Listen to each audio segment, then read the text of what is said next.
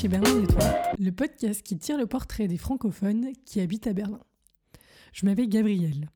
Depuis plusieurs années, j'accompagne des artistes, entrepreneurs et individus dans l'éclosion et la floraison de leur personnalité et projets. Berlin de toi a pour objectif de créer un réseau de gens dynamiques, de provoquer des rencontres et vous faire découvrir la ville sous de nouveaux aspects. Excellente écoute et à tout de suite. On commence. Claire, bienvenue. Enfin, bienvenue. Je suis chez toi, mais bienvenue dans ce nouvel épisode du podcast Berlin de toi. Bah, bienvenue à toi, du coup. Hein Merci. Claire Grenier, je suis hyper heureuse d'enregistrer aujourd'hui avec toi. Et j'avais plein de façons de commencer cette interview. J'ai vraiment réfléchi. Mhm. Et en fait, j'ai choisi une chose particulière parce que on s- alors pour la petite histoire quand même, on s'est rencontrés pour la première fois au Schmilblick l'année dernière. C'est vrai. Tu avais participé au premier brunch qu'on avait organisé avec Anna, Ouais. Anna Prévosto, et euh, tu t'étais pointée avec toute ta famille. C'était super sympa. Et euh, à l'époque, tu m'avais dit oui, euh, je veux monter un projet, machin. Huit mois plus tard, tu ouvres ta librairie. Non mais c'était tellement vite, incroyable. Et en fait, quand je suis venue chez toi l'une des toutes premières fois dans la librairie, tu m'as parlé de Catherine Maurice Ouais. qui avait reçu officiellement son épée Ouais. à l'Académie des Beaux-Arts et qui était du coup la première personne dessinatrice, autrice de bande dessinée Ouais. à recevoir cette distinction, ce fauteuil. Ouais. Et du coup, j'ai écouté évidemment le discours et il y a quelques petits passages que je voulais reprendre et je me disais ça pouvait c'était une bonne façon d'ancrer peut-être notre échange parce que ça ça a quelque chose de très intime et Oh. très émotionnel la BD. Donc euh, je, te, je lis, je, je les fois. Alors, c'est le discours du 30 novembre 2022 de Catherine Meurice. Et dedans, il dit La bande dessinée, on la chérit depuis l'enfance. On l'aime tant qu'on craint de la voir abîmée. On la voudrait intacte pour toujours. À l'origine, il y a le dessin. Le dessin parle souvent mieux que son propre auteur. Il est plus audacieux, moins timide, parfois moins bête. Malgré la vitesse d'exécution, il a pris le temps de réfléchir. Maîtrisé, il se conjugue avec l'inconscient et triomphe du surmoi. Dans ce paradoxe du dessin réside sa magie et une surprise pour le créateur lui-même. Quand le premier trait est jeté sur le papier, le dessinateur est encore ignorant. Une fois le dessin achevé, c'est tout un monde qui est apparu et qui respire, tel un être vivant. Il s'agit moins de préciser des contours que de dire une vérité. Le dessin, c'est tout, et c'est vrai, et cela remonte même au temps d'une communication antérieure au langage. Le dessin est la patrie perdue de l'enfance. Alors, chère Claire, je te laisse avec ça et je te propose de te présenter. tu peux faire les deux, mélanger comme tu veux. Oh Alors, euh, bah, je m'appelle Claire, j'ai 41 ans et je suis libraire de bande dessinée à Berlin depuis le mois de novembre, officiellement. Et, euh, et la bande dessinée, c'est quelque chose de, familial chez moi. C'est-à-dire que je suis née dedans avec des parents qui lisaient déjà des bandes dessinées dans les années 80, qui étaient abonnés à la revue à suivre. Et donc, euh, la bande dessinée, il y en avait chez moi, chez ma grand-mère, chez- chez mes grand-mères d'ailleurs. Et donc, ça m'a suivi euh, tout le temps. Et puis après, il se trouve que j'ai rencontré un mari qui est aussi fan de bande dessinée. Donc, c'est-à-dire qu'on a lu des bandes dessinées à deux. Et puis bah, maintenant, on les lit à quatre, en fait. Et voilà, la bande dessinée, c'est c'est toute l'enfance et l'adolescence, c'est tout, en fait. Toute la vie. Donc, euh, c'est c'est une histoire qui date. Je me permets d'ailleurs à ce propos, je, cite Gabrielle Menton, alors M- Meton, pardon, déjà parce qu'elle a un prénom trop stylé, et en plus parce qu'elle a écrit, c'est le premier article en allemand qui, est, qui a été publié, il me semble. Sur Alors, il y a eu un petit article dans Mitte. Mittendran, ouais, qui est une petite revue du quartier. Mais oui, le, un vrai article en allemand sur euh, moi, oui. Dans le Tagesspiegel. Ouais. Donc, alors, ça t'a fait quoi? Eh ben, ça m'a fait plaisir surtout. et puis, tu sais, quand tu il y a un projet qui aboutit comme ça, c'est aussi, enfin, une reconnaissance, c'est beaucoup dire, mais c'est dire bon bah ça y est, les gens ils parlent de moi, et puis euh, et puis il y a de l'enthousiasme autour de ça, et bah voilà, ça fait plaisir. Parce qu'en fait, dans son, son article, elle écrit notamment arriver. Et il me semble que. Je suis en train de regarder parce qu'en fait, il y avait deux articles. Il y a lui et celui de Emma Grenier Ouais. du Petit Journal. Et dans. Je suis d'avril, je dis l'un des deux. Il y a écrit Vous êtes arrivé en 2020 avec vos enfants et votre collection de bandes dessinées. membre de la famille à part entière que vous avez une sacrée collection en plus. Oui, ouais, ouais, on a plus de 2000 BD à la maison. Autant te dire que quand les déménageurs, ils ont vu ça, ils se sont mis à pâlir un petit peu en disant mais il faut qu'on les déménage aussi. Et là, on a fait euh, oui. Et il faut en prendre soin en plus. ouais, de France donc, euh, dans l'Allemagne. Ouais, ouais. Et donc on a tout déménagé, mais ils ont fait ça très bien et elles ont repris leur place dans les étagères euh, comme avant. Et c'était, c'est drôle de, enfin, je demande en tant que jeune personne qui n'a pas encore eu à faire un déménagement familial, mm. mais euh, c'était évident que euh, votre collection faisait partie du coup du, voyage. Ah oui, bah en fait, euh, on est arrivé à Berlin sans, sans, comment dire, sans deadline, c'est-à-dire qu'on ne savait pas combien de temps on allait rester, donc c'était évident qu'on prenait nos affaires avec nous et bon, il n'y a pas eu tellement de questions là-dessus. On partait avec les meubles, avec les enfants et les BD. Alors, parce que oui, il y, a une... y a toute une histoire derrière l'ouverture de ta librairie. Ouais. C'est que, euh, a priori, tu n'étais pas libraire en France avant d'arriver en Allemagne. Pas du tout. Mais pas du tout, du tout. Et j'imaginais même pas, euh, quand on a emménagé ici, devenir libraire. Donc, euh, c'est un sujet très récent. Et qui a initié le, le changement vers l'Allemagne? Comment vous êtes retrouvé à Berlin? Alors, c'est mon mari qui a été muté à Berlin. Donc ça s'est fait euh, assez vite en fait. Un soir, il est rentré à la maison en me disant oh, Est-ce que ça te dirait d'aller à Berlin? Oh bah oui, on pourrait bien aller y passer un week-end. Non, non, pour y habiter. Ah, d'accord. Et on est vendredi, il faut donner une réponse pour lundi. Oh la vache Ça s'est fait comme ça. Bon, d'accord. Et, euh, et en fait, on n'a pas réfléchi très longtemps parce qu'à l'époque, j'étais en arrêt maladie parce que j'avais fait un burn-out. Et bah, du coup, la proposition, elle est arrivée à point nommé, c'est-à-dire qu'il bah, n'y avait pas beaucoup de contraintes. on a dit, bah, je pense que c'est le moment, et on, y va, on est parti. Et ça, c'était au mois de juin, et on est arrivé mi-août à Berlin. Vous... c'était un peu rapide. J'adore. Vous connaissiez Berlin avant? Euh, un petit peu. Alors, mon mari était venu travailler ici, euh, enfin, vers Potsdam, en fait, pendant six mois au début de sa carrière. Et du coup, euh, moi j'étais venue le rejoindre quelques week-ends. On a visité Berlin, mais c'était en 2005. Voilà, c'était il y a très longtemps. c'est pas ce que j'ai dit. si, si. mais euh, voilà, donc euh, la ville a beaucoup changé. On n'en avait globalement aucun souvenir et on connaissait pas Berlin. Juste de réputation. Et alors, si j'ai bien, si j'ai bien, si j'ai bien lu, tu as quand même eu une formation en allemand, en Allemagne du moins, à Karlsruhe. Ouais, ouais, ouais. En fait, euh, quand on était en école d'ingénieur, en fait, euh, moi je suis rentrée en école d'ingénieur dans un cursus franco-allemand. Donc il y avait la moitié du parcours qui se faisait en France et la moitié en Allemagne. Et en fait, les notes des deux côtés, enfin, il y avait des équivalences. Et à la fin, en fait, euh, bah, j'avais, j'ai eu le diplôme français et le diplôme allemand. Voilà.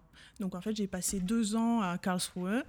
Euh, quand euh, en gros en, cinq, euh, en cinquième et en sixième année après le bac. Ok. Voilà. Donc il n'y avait pas d'appréhension de venir en Allemagne à cause de la langue, par exemple?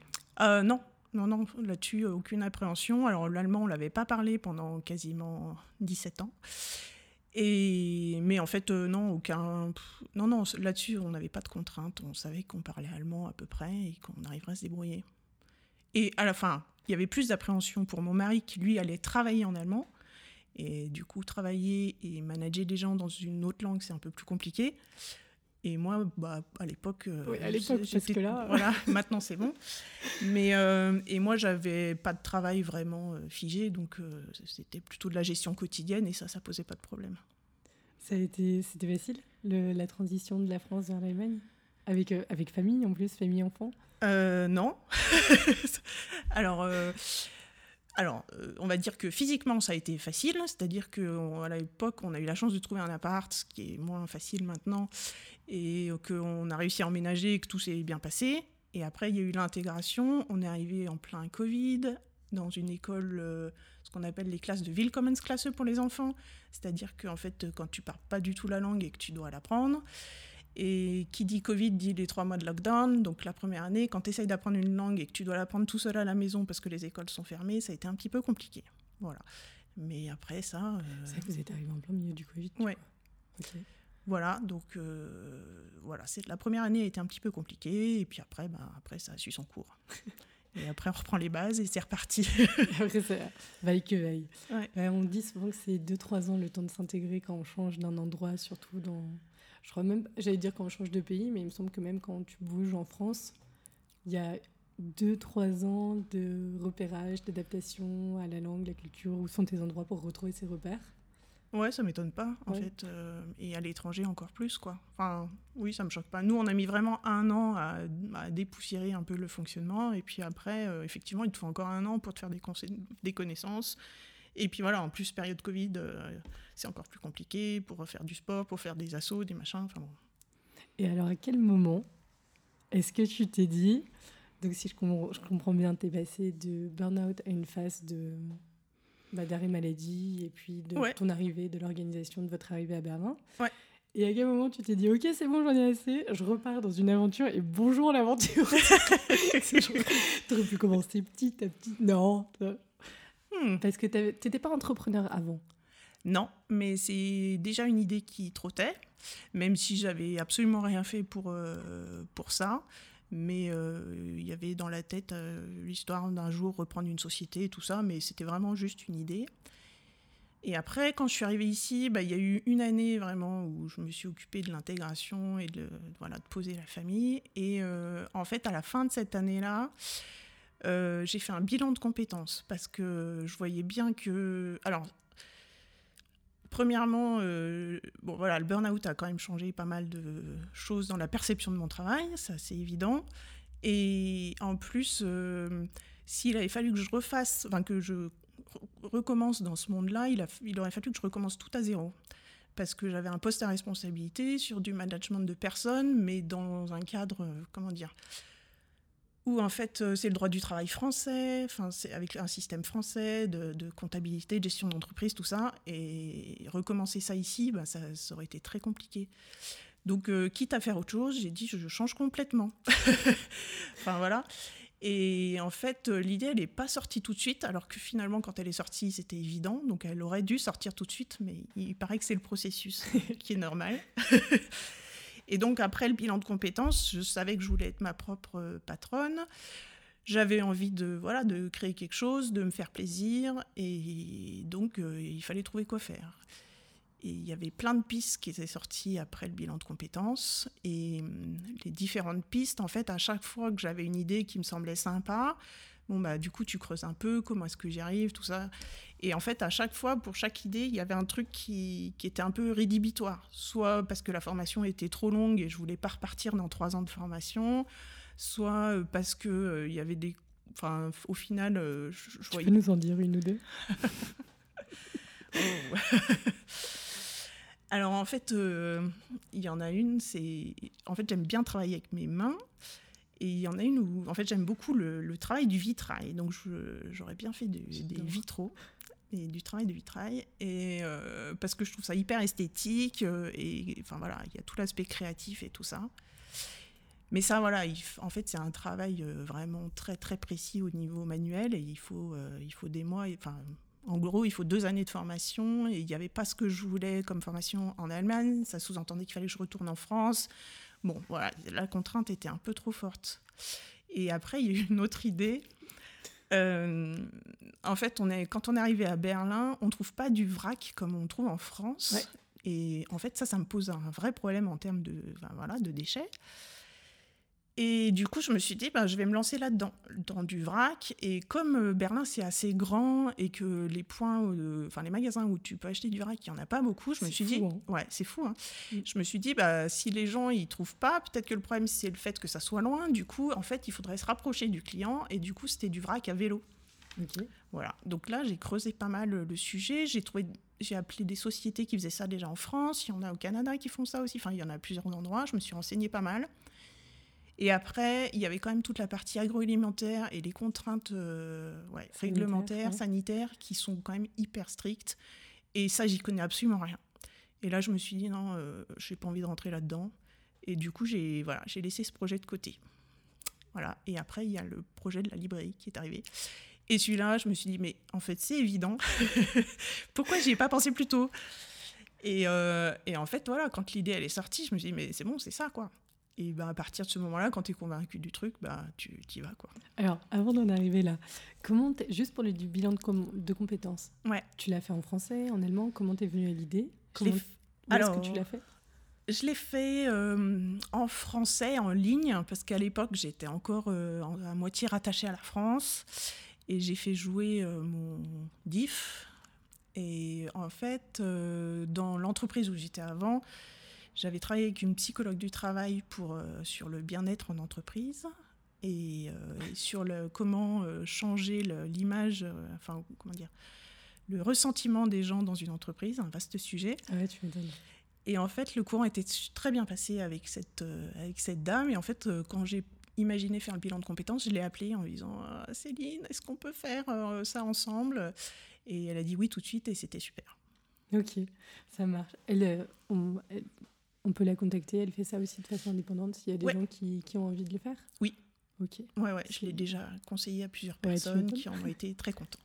ok, ça va. Elle est, elle est super et en plus, voilà, c'est une psychologue du travail, donc elle connaît très bien le monde du travail et les contraintes qui, euh, qui en découlent, quoi. Donc euh, c'est vraiment super. Après, euh, les idées, c'est pas elle qui va les trouver. Non, chacun sa taf. C'est ça. Mais pour déblayer le terrain, elle est vraiment très bien. Comment t'en es arrivé du coup à l'idée de la librairie de bande dessinée?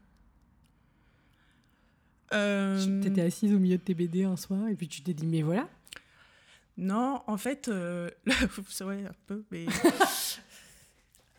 en fait, le truc, c'est que quand, euh, quand on était en France, en plaisantant, euh, on, a souvent dit bah, le jour où on voudrait se faire plaisir, à, tous les deux, on ouvre une librairie de bande dessinée. Quoi. Mais c'était toujours comme ça, en plaisantant. Quoi. Et c'est vrai qu'il y a un soir où cette idée elle est ressortie, je dis mais en fait, c'est ça qu'il faut que je fasse. Et puis, on en a discuté voilà, avec mon mari, comment, comment on peut voir ça, comment ça peut marcher. Et en fait, euh, voilà, ça fonctionne, quoi. Faites attention à ce que vous dites en plaisantant, vraiment. ouais.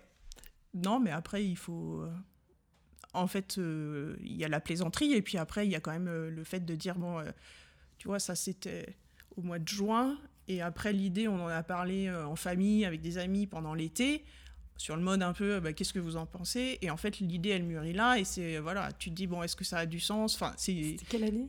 C'était en 2021. C'était mon frère. Incroyable. Donc, juin 2021, vous avez enfin, tu as l'idée, en tout cas, vous en discutez. Ouais.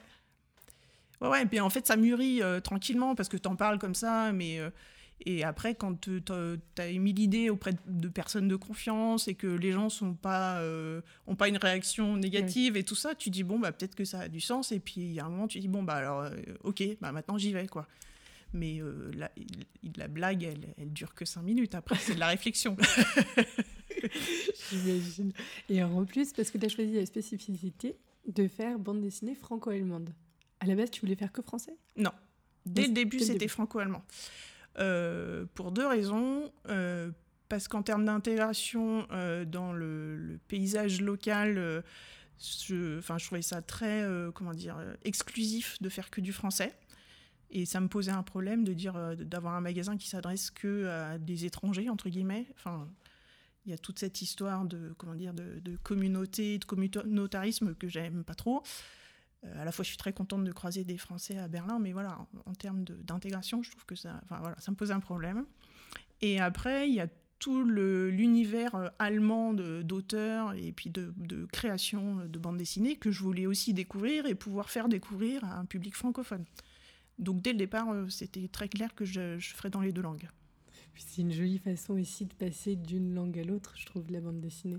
Ça, se lit, enfin, c'est quand même plus agréable à lire et à comprendre que euh, ton roman, que du texte, ce genre de choses. Quoi. Ouais, et puis en plus, euh, la bande dessinée, c'est un super médium pour l'apprentissage de la langue. C'est-à-dire que quand tu dois apprendre l'allemand ou le français, bah, quand tu as une BD avec l'image qui, euh, qui, comment dire, qui supporte le contexte, bah, c'est vachement plus facile. quoi. C'est-à-dire que même si tu comprends pas le mot, avec l'image, tu as quand même euh, le sens qui vient. Euh, donc ça aide vachement.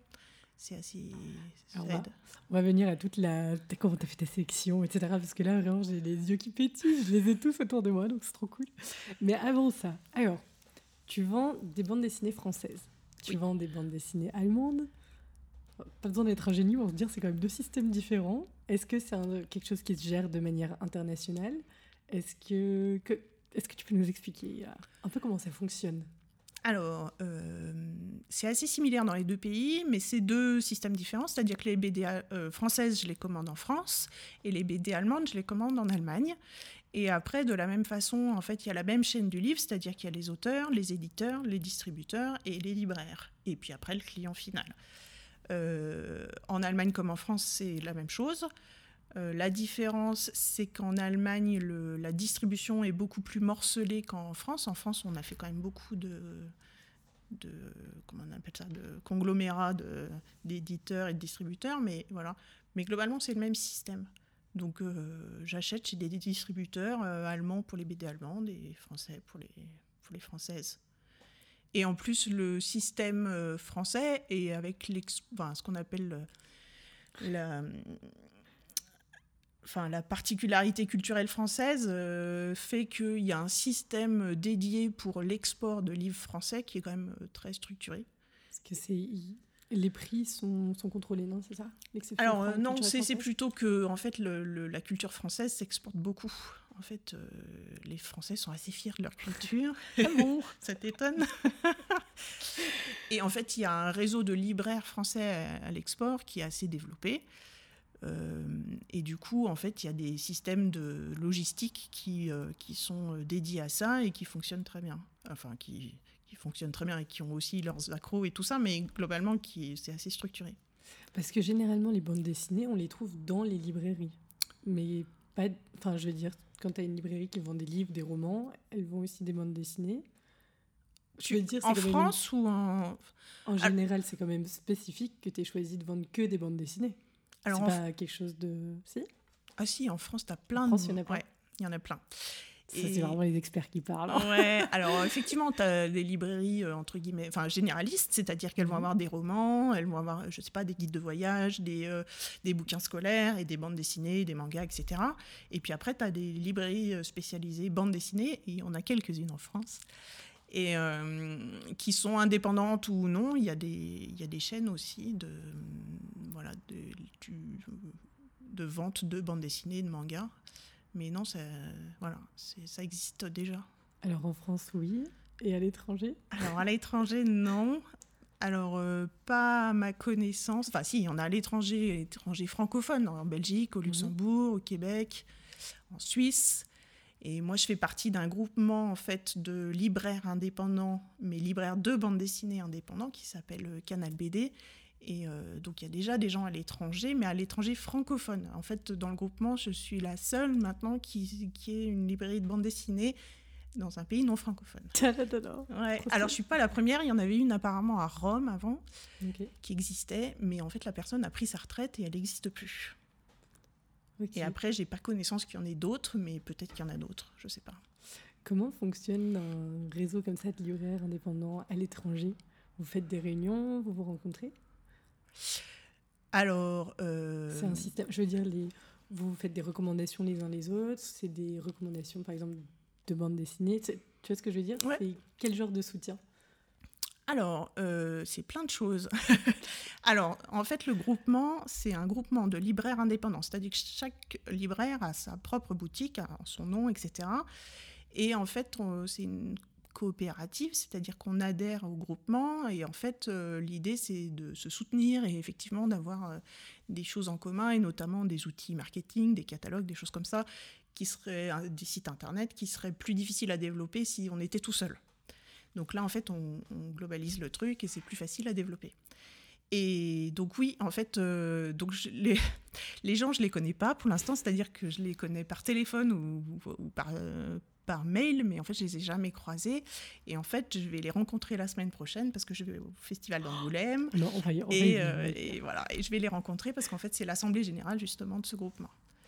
Et donc l'intérêt, c'est que effectivement, on a un, groupement d'emails et on se conseille. Ou par exemple, euh, tu as un tirage spécifique euh, qu'un libraire n'a plus, bah, il va écrire un mail en disant est-ce que quelqu'un peut me dépanner? Et puis on s'échange des trucs et voilà.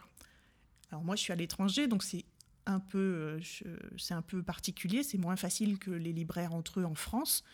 Néanmoins, j'ai accès à tout ça, quoi. Et c'était aussi le but de mon intégration dans ce groupement, parce que quand j'ai commencé, enfin quand j'ai émis l'idée, euh, je voulais pas être toute seule, quoi. Parce que se lancer dans un truc où tu t'as personne euh, que tu peux appeler parce que tu as une question, bah là voilà, j'ai un problème, j'appelle quelqu'un, quoi.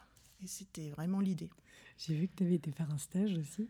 Ouais, et ben justement par euh, ce groupement, parce qu'en fait, euh, enfin pour être honnête, j'ai rencontré que des gens, enfin au téléphone, j'ai eu que des gens hyper euh, bienveillants, qui m'ont accompagné, qui m'ont donné plein de choses, enfin qui m'ont apporté plein de choses, et notamment je suis allée faire un stage en Suisse dans une librairie euh, du groupement. Et voilà, c'était super. Ça Et- te permettait de voir à l'avance. Parce que du coup, si je comprends bien, tu peux faire partie du groupement quand t'as pas encore ta librairie. Ouais, quand ta librairie, elle est encore euh, exactement. En fait, quand ta librairie, elle est en mode projet, quoi. Ok. Mais euh, en mode projet avancé, c'est-à-dire que j'avais déjà fait mon étude de marché, mon business plan, tout ça. Enfin, je savais globalement, euh, enfin, je savais faire mes calculs, mon, mon prévisionnel sur trois ans et tout ça, donc avec euh, quand même des données un peu, un peu travaillées, quoi. Et la librairie enregistrée en Allemagne. Donc, Ah, c'est une entreprise Ouais, une allemande. entreprise ouais, allemande, je, suis, ça, hein. je suis domiciliée à Berlin. J'ai mon petit numéro fiscal allemand, euh, ma petite société avec mon nom. yeah. Félicitations. Merci. Du coup, tu sautes vraiment d'un monde à l'autre, si je comprends bien. Enfin, d'un- monde ou des mondes, là, en même temps, si on parle de PD. Mais euh, je veux dire, entre le système allemand, le système français, comme t'expliquais quand tu fais des, des importations, Ouais. tu passes d'un système à l'autre. Et euh, bon, j'imagine que ton allemand est parfait, du coup. Enfin, t'as un très très bon Hmm. niveau d'allemand. Très très bon nom, il est bon. Suffisant. Voilà, il est suffisant pour me faire comprendre et si ça marche pas, je- j'explique avec les mains et puis voilà. non, ça, globalement ça va. euh. Et puis pareil, je me suis fait accompagner. Enfin, déjà j'ai fait une formation de création à l'entreprise ici à Berlin en allemand. Donc euh, ça a duré trois semaines et c'était super, euh, super formateur parce que, bah, parce que premièrement je connaissais pas grand chose à la création d'entreprise et comme c'était en allemand, bah, ça t'oblige à pitcher ton projet en allemand, à te, bah, du coup à rendre, enfin comment dire, à travailler ton discours en allemand parce que, bah, parce qu'il faut y mettre un peu d'enthousiasme et faire passer le message quoi. donc, euh, donc voilà. Du coup, tu as été formée en Allemagne. Tu as aussi reçu une formation française en plus, du coup? Ou c'est c'est vraiment ce stage? Qui t'a permis de compléter les connaissances qui te manquaient par rapport à l'univers de la. Alors, euh, ah oui, alors euh, en fait, j'ai fait deux formations. C'est-à-dire, j'ai fait une formation de création à l'entreprise. Donc là, vraiment sur la partie euh, création, montage financier, tout ça. Et après, j'ai fait une formation, mais là, en France, enfin en ligne, quoi, par des Français, sur la librairie de bande dessinée. Et là, c'était une autre formation par un- une boîte de consultants en France sur le- dans le monde de la librairie. Et là, ils m'ont fait une formation euh, très spécialisée parce que comme je, enfin, c'est un cas cool que particulier. Ce genre de choses existent. C'est tellement génial. Ouais, ouais, parce qu'en fait, il y a des formations de libraires qui existent et qui sont très bien, mais moi, j'avais la spécificité à la fois de la bande dessinée, qui est en fait qu'un seul petit domaine de tout ce qui concerne le livre, et euh, la spécificité d'être à l'étranger, donc avoir euh, des contraintes logistiques qui sont différentes. Et euh, les formations standards, elles répondaient pas trop à mes questions.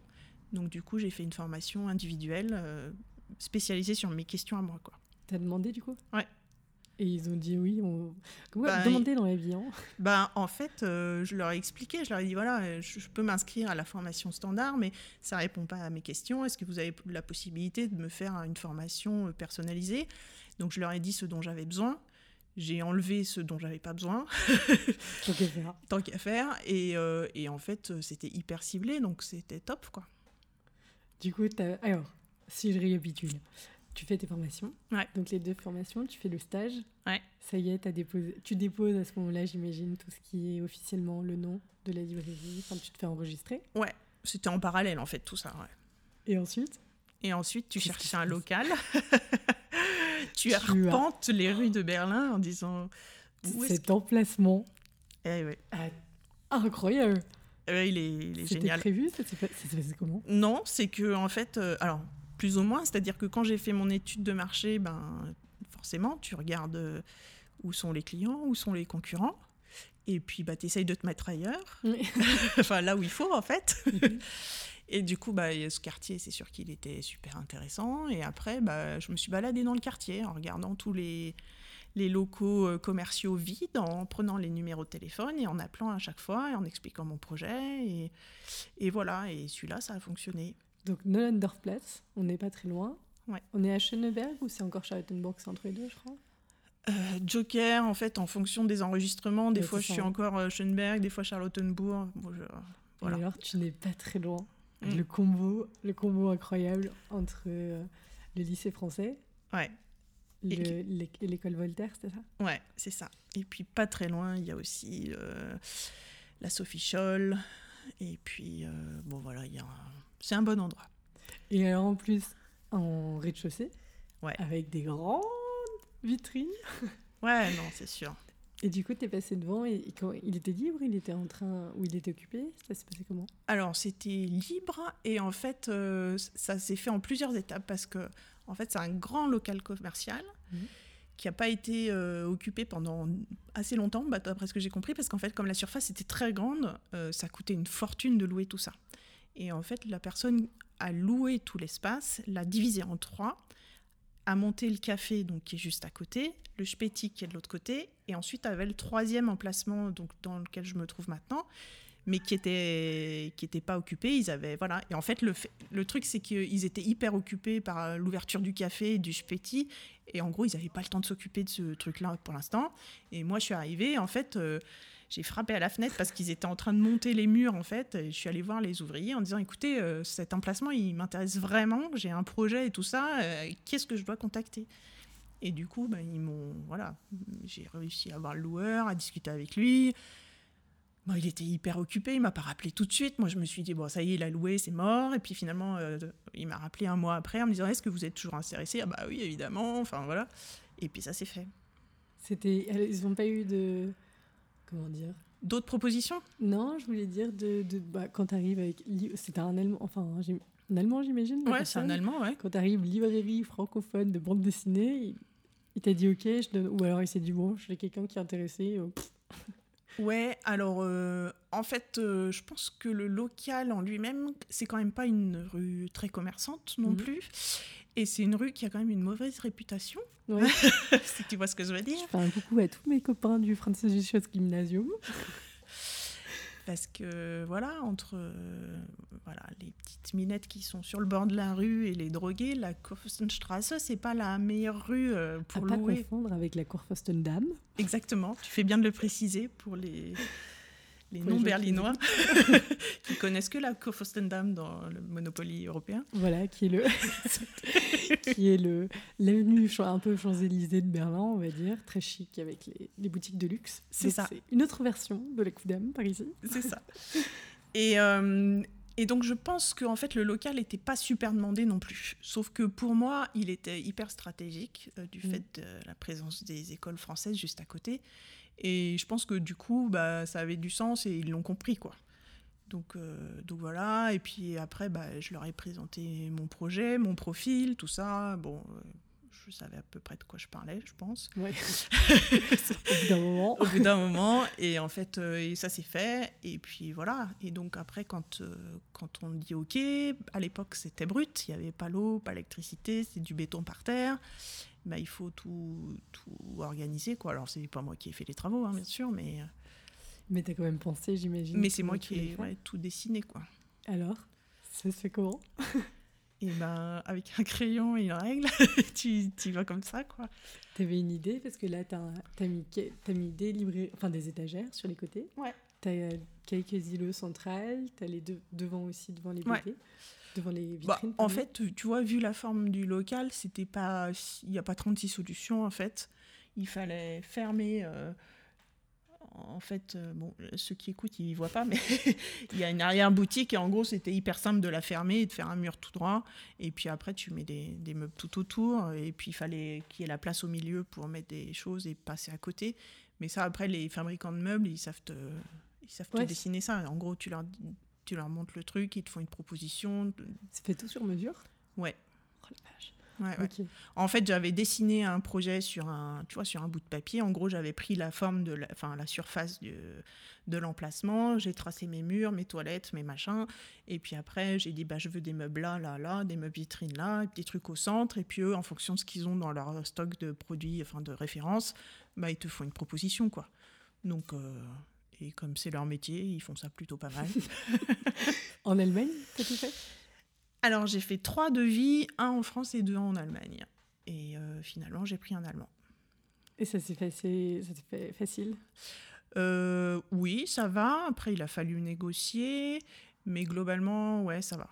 Et ça va, ça c'était des choses où t'étais à l'aise? De te dire que t'as négocié, t'as... Ouais, parce que ça, je l'ai déjà fait par le passé. Et puis, euh, comme du coup, j'ai un background euh, technique, euh, c'est vrai que c'est assez marrant, tu vois. Parce qu'en en fait, ils croient que t'es libraire, mais t'es pas, pas que libraire. donc c'est très drôle. Mais, euh, mais voilà, donc euh, quand tu leur dis euh, non, mais ça, ça va pas marcher parce que ça et ça, et donc on... Mais globalement, ils ont été très bien et ça s'est bien passé. L'un des moments où on s'est recroisés quand tu préparais du coup tout le, tout le local après avoir signé ton contrat, Ouais. c'est euh, la fameuse fresque qu'a fait Sébastien. Ouais. Donc euh, c'est beau euh, de Sébastien Naganer qui est derrière, qui est vraiment, Ah vu bah, qu'on travaillait ensemble énorme. quand il m'en a parlé, vraiment je me suis dit, mais quelle personne tellement stylée peut se faire faire une fresque dans son local de bande dessinée. Comment t'es venu à cette idée-là? Euh, eh ben, c'est. Des- fois, j'ai des idées. c'est- un peu mon problème, c'est que j'ai des idées un peu trop souvent. Mais en fait, euh, non. le truc, c'est que la porte, elle s'ouvre sur, sur le mur. Donc, dès le départ, je savais que je pouvais pas mettre de meubles. Et en fait, je me suis dit, euh, un mur tout blanc au bout, euh, ouais, je vais pouvoir mettre des posters, mais il y a un moment, quand tu te lances dans un projet comme ça, bah, tu vois, c'est ton projet à toi, quoi. Et bah, tu as envie de te faire plaisir aussi. Et je me suis dit, euh, franchement, ce qui serait stylé, c'est un super truc sur le mur qui, euh, qui est, comment dire, euh, qui une, une valorisation du monde de la bande dessinée sur le mur, quoi. Et c'est vrai qu'à cette époque-là, c'est bah, au moment où tu as fait le podcast avec Sébastien. Et je je me rappelle plus exactement la teneur de la discussion, mais il a parlé des mangas, en fait, dans la discussion. Et, euh, et je connaissais pas Sébastien et ce qu'il faisait à cette époque-là. Après avoir écouté le podcast, en fait, je suis allée voir son site. Et comme j'aime bien les graphes et tout ça, en fait, je me suis rendu compte que ces graffitis, je les avais déjà vus, notamment au Teufelsberg et tout ça, et que j'en avais vu ailleurs. Et je me suis dit, ah, mais en fait, c'est lui qui fait ça, mais je ne savais pas. Et comme cette discussion, il avait parlé des mangas, je me suis dit, mais pourquoi je lui demanderais pas euh, de faire un truc euh, Il fait des mangas, moi je lui apporte les images, enfin les BD que j'aime bien, et puis euh, il me fait quelque chose, quoi. Et en fait, bon voilà, tu, je l'ai appelé et on a super bien discuté. Puis en plus, enfin tu connais Sébastien, il est super pro et tout, donc euh, enfin c'est.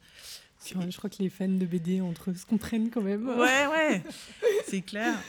Mais du coup, euh, ça s'est super bien passé parce que, en gros, je lui ai amené les images, enfin les BD que j'aimais bien, et après, je lui ai laissé carte blanche en disant, tu fais ce que tu veux, quoi. Et il a fait du super job. Enfin, voilà. Donc c'est quand même stylé d'avoir une. C'est un peu, tu vois, toutes les bandes dessinées. Au début, moi je trouve, quand tu commences à t'intéresser à la BD, c'est-à-dire quand t'es petit et que tu lis les BD de tes parents, tu regardes juste les images et tu lis. le- Et, voilà. et à un moment, tu grandis et tu te dis, il y a quand même quelqu'un qui a pensé, dessiner une case par une case. Et en fait, c'est plein de mini-œuvres d'art, tu vois. Et je me disais, avoir ça en énorme, c'est quand même. Enfin, bon, tous les gens qui savent pas à quoi ça ressemble, vous savez ce que- ce qu'il vous reste à faire. Hein, Venez. Straße 135. Donc voilà, venez par ici. Mais euh, non, j'ai trouvé que si tu veux, dans. En plus, au-delà de, de ça, je trouve aussi d'un point de vue podcast, j'ai trouvé ça chouette de me dire l'idée c'était c'est toujours le même de toute façon il y a des gens qui font des trucs trop stylés allons les rencontrer et faisons des trucs trop stylés ensemble tu vois je veux dire à quoi ça sert? À la fois on meurt tu vois autant faire des trucs euh, cool avant et du coup j'avais trouvé ça hyper chouette en plus tu vois dans toute l'histoire et tout le parcours de tu te lances en tant qu'entrepreneur etc de ce à quoi tu donnes la priorité je trouve que c'est aussi un aspect hyper intéressant dans ta façon de faire tu vois Mhm. et ce que je voulais te demander aussi par rapport au lieu, c'est tu as un endroit où les gens viennent. Ouais. C'est quand même Et du coup, le fait que tu puisses l'organiser comme tu veux, l'organisation ici est folle. hein. Genre vraiment, entre les, les... Alors, il y a une petite euh, caisse avec plein de sièges dedans, enfin plein de coussins. Ouais. Et euh, ça, c'est des trucs que t'as... Ça t'est paru évident dès le début de, de mettre ça? Non, Euh, ça, ça a été un sujet. Euh, c'est le sujet du coin de lecture en fait dans les librairies. Et euh, en fait, dans mon idée de départ, il y avait un endroit où les gens pouvaient vraiment s'asseoir et lire une bande dessinée. Et, euh, et après ça, j'ai fait ma formation euh, de libraire et puis j'ai discuté avec différents libraires. Et globalement, sur cette idée-là, les libraires sont assez euh, sceptiques. Enfin, non, disons qu'ils sont assez unanimes en fait sur ce sujet-là en disant, tu sais, les, les coins vraiment lecture, alors c'est super hype, enfin tu vois, c'est tendance, machin. Mais en fait, c'est toujours les mêmes personnes qui viennent, qui s'assoient deux heures, qui achètent rien, qui repartent. Et en plus, bon, quand tu es libraire, il y a quand même une question de rentabilité de ton espace. Et euh, c'est de l'espace où tu mets pas des livres à vendre, quoi. Bon, je la fais courte, mais euh, voilà. Bon, ok. Donc, euh, donc tu te dis, bon, bah, du coup, j'élimine ce coin-là, parce que, bon, voilà, j'ai discuté, je pense, avec cinq ou six libraires sur le sujet, et ils étaient assez unanimes sur la question. Après, ça me gênait dans le sens où, euh, quand tu viens en famille, tu as des enfants, que tu as envie de regarder les BD, de les feuilleter, tout ça, souvent tes enfants, au bout d'un quart d'heure, ils en auront le bol, et ils te saoulent, et ils veulent repartir, et tout ça. Bon, enfin, voilà, ceux qui... Pardon, en connaissance de cause. Voilà. bon, moi maintenant, parce que moi, les miens, ils lisent euh, beaucoup de BD et tout ça, donc voilà. Et en fait, euh, ça m'embêtait de ne pas avoir de coin de lecture. Donc en fait, j'ai tranché en disant, euh, ok, il n'y a pas de coin de lecture pour les parents, enfin, ou pour les adultes, et ils sont assez grands pour se gérer, ce qui pose pas tellement de problèmes. Mais par contre, je voulais pouvoir euh, avoir la possibilité que les enfants lisent dans la librairie. Et c'est vrai que bah, par terre, c'est du carrelage, c'est froid et tout ça. Donc en fait, j'ai mis des coussins hyper colorés pour les enfants. Et comme ça, le temps qu'il y ait le parent qui regarde les bouquins, ou même quand ils viennent à la sortie de l'école et qu'ils sont tout seuls, ils peuvent prendre euh, un coussin, s'asseoir et lire. Et ça me pose pas de problème. Ça va, t'en as des... tu commences à avoir des gens régulièrement qui viennent? Ouais. Ouais, ouais, j'ai quelques, Quelques fidèles. quelques fidèles déjà, qui connaissent déjà bien la boutique. Ouais. Donc euh, voilà, voilà pourquoi il y a des coussins dans une caisse et euh, voilà, je trouve ça plutôt sympa. Mais c'est vrai que même voilà, les, quand tu as des tout petits, le- ils peuvent s'asseoir, regarder un petit bouquin, enfin c'est- plutôt sympa quoi. Et euh, moi ça me dérange pas. Enfin du moment qu'ils lisent, les enfants, je trouve que Donc, ils sont tranquilles, ouais. Aussi, Ouais, ouais, et puis de toute façon, c'est aussi pour transmettre le goût de la lecture. Tu vas pas leur dire, bah non, euh, t'es dans une librairie, tu lis pas un bouquin. Enfin, ça n'a pas de sens. euh. Je trouvais Enfin, ça très chouette, hein. moi, parce que alors, euh, nous, on est grande famille de lecteurs aussi. Ouais. Et je trouve quand tu te fais jeter par une librairie, parce que bon, je comprends, tu vois, avec le. euh, quand quand tu avances dans l'âge, je peux comprendre, mais en même temps, c'est tellement désagréable, t'as pas envie d'y retourner. Alors, je, je trouvais ça chouette d'organiser ce. Enfin, d'avoir cette idée-là derrière que, euh, bon, de toute façon, s'il l'achète pas là, son livre, il l'achètera. Enfin, au-delà de ça, mais Ouais, je veux dire, puis- se donner le goût, C'est ça, donner le goût de lire. c'est et... vraiment un truc qui s'apprend Ouais, en plus. c'est ça. Et à la fois, quand on était euh, gamin, nous, c'était l'époque de la FNAC où tout le monde allait s'asseoir euh, Mm. dans les, dans les travées de la FNAC et lisait des bandes dessinées. Et ça, tant que les enfants lisent, pour moi, c'est. c'est- tout c'est- Ouais, c'est ça. non, mais c'est sûr. Parce que du coup, il y a alors, il y a quelques jeux, mais trop stylés Pourquoi est-ce qu'il y a des jeux de, des jeux de société? Ah. Enfin, ouais, des jeux de société. Alors, parce que le jeu Tu- de société, c'est un. Enfin, toutes les langues en plus, hein, je vois. Alors, non, ils sont en français normalement. Que français? Alors, euh, en fait, il y a des jeux où tu peux jouer dans plein de langues. C'est pas gênant parce qu'il n'y a rien d'écrit sur les cartes. Mais sinon, ceux qui ont des cartes, c'est écrit en français. Euh, parce que je propose des BD en français et du coup le jeu c'est un produit complémentaire, voilà. Et, euh, et le fait que bah, c'est pareil, tu le trouves pas en français à Berlin, donc il y a des jeux des fois, des best-sellers, euh, bah, tu es content de les avoir en français, donc chez moi il y en a un petit peu. Je trouvais que c'était une super idée parce que souvent il y a les cartes, tu vois, quand tu vas dans les librairies ou ce genre de choses. Et je me disais, avec bande dessinée, ça rentre bien dans tout le reste, je trouve, en plus. Mais en fait il y a plein de librairies qui ont des, qui ont des jeux, hein. c'est c'est complémentaire. Et après euh, moi j'aurais pu ouvrir un magasin que de jeux de société, parce que j'adore ça aussi. Et, mais sauf qu'à Berlin il y a déjà ce qu'il faut, donc euh, ça avait pas beaucoup de sens. Ok, donc tu as jeux de société en français. Comment ça se passe? Il y a un- une rotation? Les jeux de société ou c'est des stocks? Euh, non, c'est des stocks, ouais. aussi Tu, tu les achètes et tu les vends. Et puis si tu les vends pas, euh, tu les as dans ton stock. Le stock, il est au même endroit que ton. en fait, tout est là. Tout est là. J'ai pas de hein. stock, ouais. En fait, j'ai des tiroirs en bas de mes placards, donc mon stock, il est caché là-dedans. Comme chez Sephora. Ah bon? Oui, je je, je vais pas chez. Sephora, pardon. Ils ont des tiroirs. Mais c'est des plus petits produits, c'est du maquillage, mais Ah. ouais. Et bah Ouais. donc voilà, j'ai la même chose que chez Sephora. Mais ouais, tout est caché dans mes tiroirs. Ça marche. Alors, comment t'as. Alors, je finis juste dans les. Parce Ouais. que je, je trouve que, au-delà, à côté des livres, t'as quand même rassemblé un certain nombre de choses. Je trouve les figurines. Ouais. C'est quand même trop. C'est rigolo aussi. C'était quoi l'idée des figurines? Bah, en fait, euh, Il y a des gens qui collectionnent des figurines C'est des fi- En fait, figurines c'est de des- collection alors c'est ouais, c'est plutôt décoratif en fait, plus que de collection. C'est des choses qui s'offrent assez facilement. Et en fait, euh, quand tu fais, euh, tu montes une librairie. en fait, une librairie, c'est très difficile d'être rentable. C'est le, le commerce qui est le moins rentable. Parce que, bah, parce que les marges sur les livres sont assez réduites et que tu as quand même les autres frais. Et donc, ce qui permet en fait de rentabiliser euh, les librairies, c'est aussi ce qu'on appelle les produits complémentaires. Et donc, euh, il y a ben, il y a ce que tu trouves dans toutes les librairies, c'est-à-dire des cartes postales, c'est euh, des jeux, c'est des figurines, des affiches, des posters et tout ça. Et donc, dans toutes les librairies, on fait ça parce que sinon, tu as un problème de rentabilité en fait. Ok, ça marche. C'est compris. Mais à la fois, euh, tu le fais dans le, dans le même esprit, c'est-à-dire que moi, les figurines, tu vois, c'est des personnages de bande sûr. dessinée. Enfin, c'est, tout lié quand même à ce monde-là. Les, les affiches que j'ai, c'est des dessinateurs de bande dessinée. Enfin, les figurines, euh, voilà.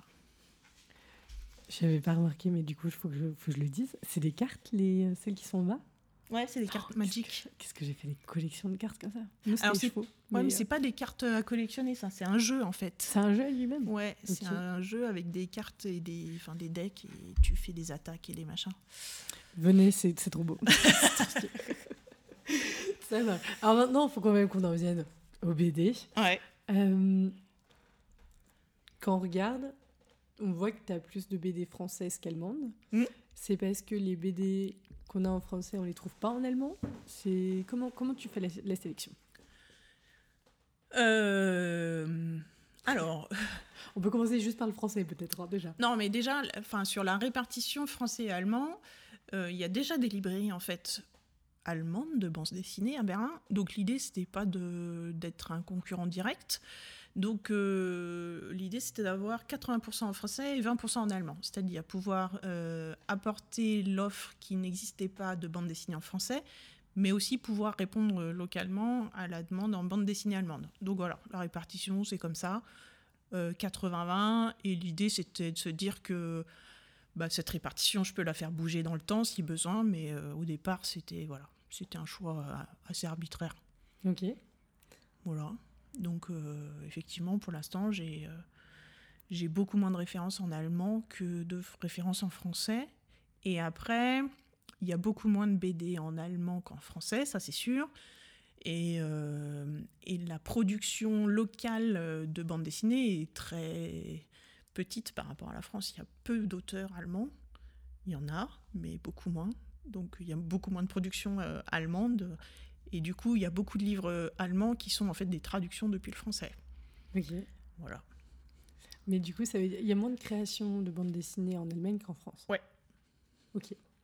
Pour euh, du coup les BD francophones que tu as, tu les as classés par catégorie, de ce que je vois? Ouais, par genre en fait. Par on genre. dit, ouais. Et alors, comment tu, tu les est-ce que tu les as toutes lues? Non. Non, non, je suis en retard là-dessus. C'est- une de, de mes pistes d'amélioration, tu vois. c'est d'arriver à lire tout ce que j'ai pas encore lu. J'en ai lu un certain nombre, mais pas tout.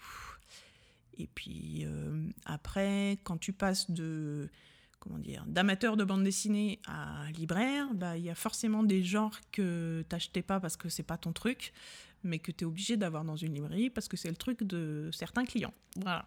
Donc euh, sur les genres que tu connais bien, c'est facile. Sur les genres que tu connais moins bien, euh, c'est un peu plus compliqué.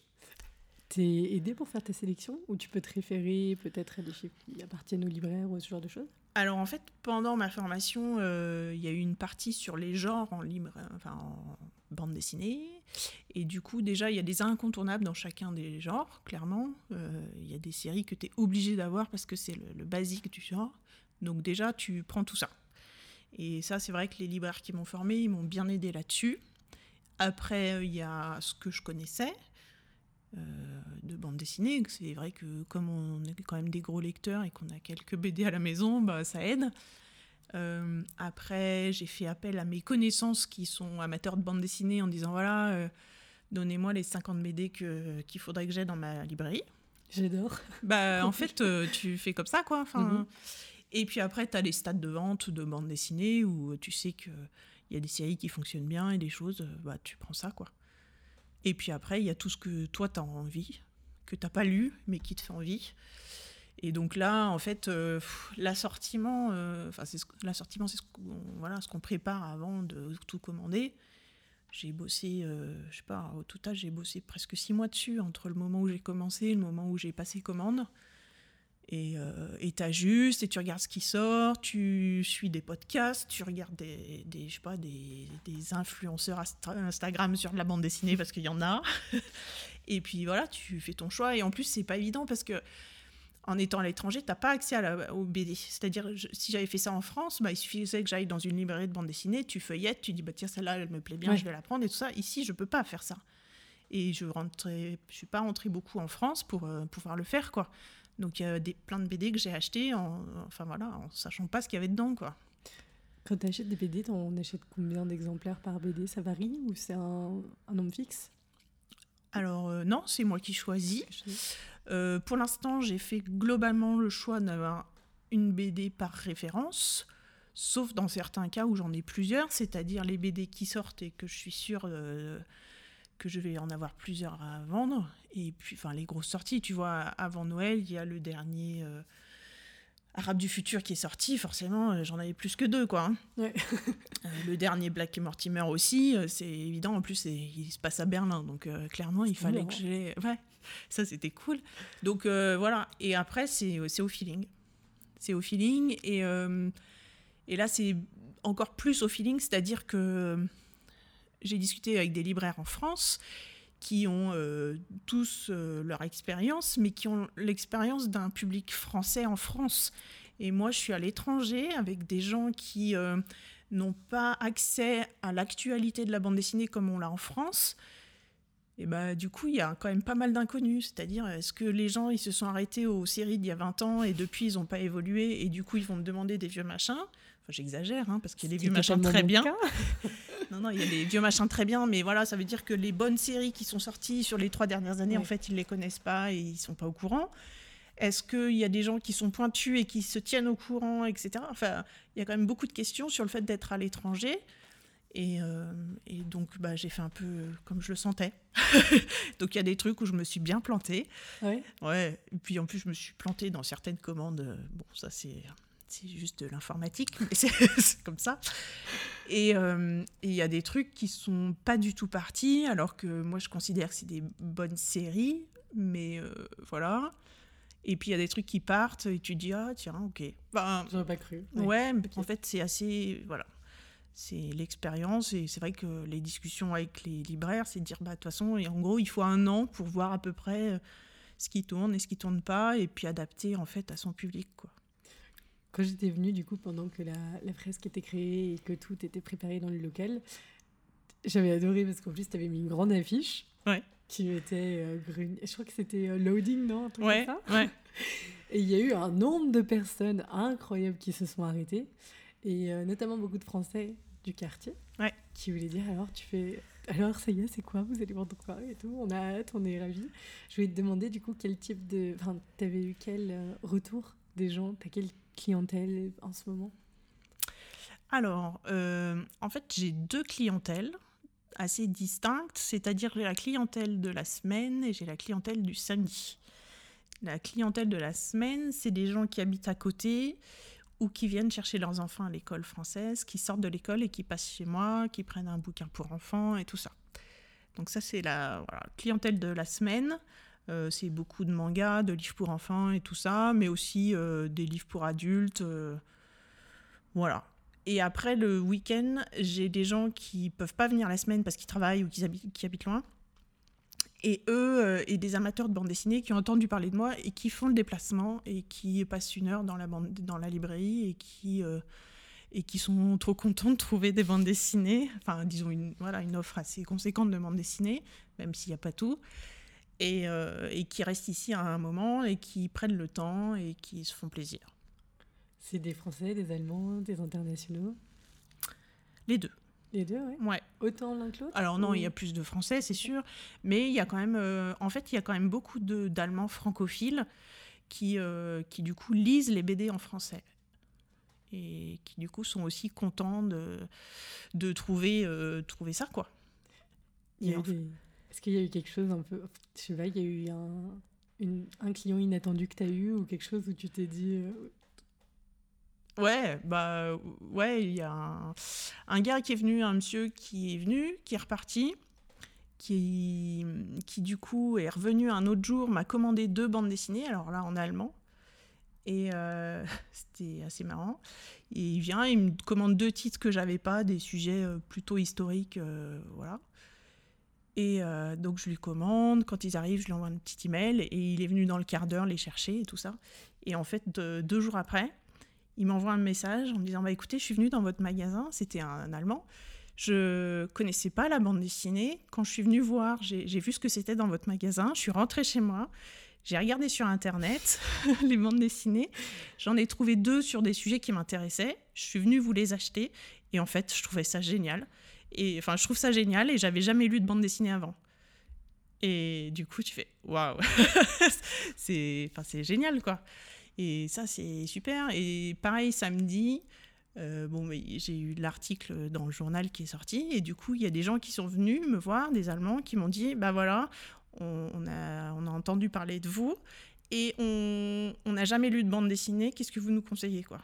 Et les gens, ils ont jamais lu une bande dessinée. Alors moi, ça me paraît hallucinant, mais en fait, euh, voilà, la bande dessinée, elle, enfin, elle a quand même, euh, c'est pas qu'elle a mauvaise réputation, mais elle est considérée plutôt comme un, un- enfin, tu vois, des livres pour enfants, quoi. Ouais, c'est le dérivé des. Comment on appelle ça? Tu vois, les. Oh, oh, flûte les... les dessins animés, je veux dire, Ah euh, oui. justement, en ligne. Enfin, on Exactement. le voit comme ouais. un truc pour enfants. Et c'est vrai qu'en Allemagne, ça n'a pas la même euh, aura qu'en France. En France, euh, enfin, la bande dessinée, on voit bien ce qu'il en est aujourd'hui. Le livre le plus vendu en France l'année dernière, c'était une bande dessinée, quoi. Le livre, quoi. Bah, c'est Le Monde sans fin. Ah oui, je suis bête. Évidemment. Évidemment. Mais ça, ça veut bien dire qu'on le considère comme un truc euh, sérieux. Alors après, on est d'accord ou pas avec le thème, c'est un autre sujet. Mhm. Mais, euh, mais ça veut dire que c'est un support euh, qui, euh, qui est considéré quand même comme, comme sérieux et crédible et utile, etc. Et qu'on peut transmettre des choses par une BD, quoi. En fait, c'est ça l'idée. Et c'est vrai qu'en Allemagne, c'est pas tout à fait... on n'en est pas encore là. C'est drôle quand même. Ouais. T'as as remarqué que tu faisais un peu de l'éducation du coup aussi euh, par rapport à la bande dessinée pour tes acheteurs allemands? Euh, oui, alors ça dépend quel allemand. C'est toujours pareil. T'en as qui sont quand même déjà très BD. Ouais. Et puis, tu as ceux qui, effectivement, euh, connaissent pas la bande dessinée et sont là en disant je, je voudrais bien acheter une bande dessinée, j'en ai jamais lu. Donc là, dans ce cas-là, oui, effectivement. Mais ça, tu l'as que chez les Allemands. Il n'y a pas de Français qui rentrent en disant. non. euh, non. hein. Non, non les Français, euh, ils savent ce que c'est. Ils sont super contents parce que d'habitude, Ouais. ils sont obligés de rentrer en France pour pouvoir acheter des BD. Et, euh, et du coup, bah, là, ils sont ravis, quoi. C'est vrai que c'est drôle hein, quand j'y pense. Moi, c'est vraiment mes parents ont une collection, mes grands-parents ont chacun leur collection. Mais dans toutes les familles, enfin, j'exagère, mais globalement, euh, ouais, tout le monde a, tout le monde a au moins des Astérix, euh, des Tintins, enfin voilà. Donc euh, en France, c'est vraiment ancré dans la culture et ici, pas du tout, quoi.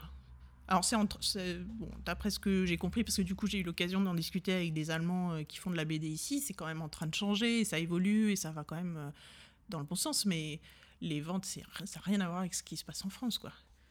Et France, euh, Belgique, enfin franco-belge, quoi. Ok.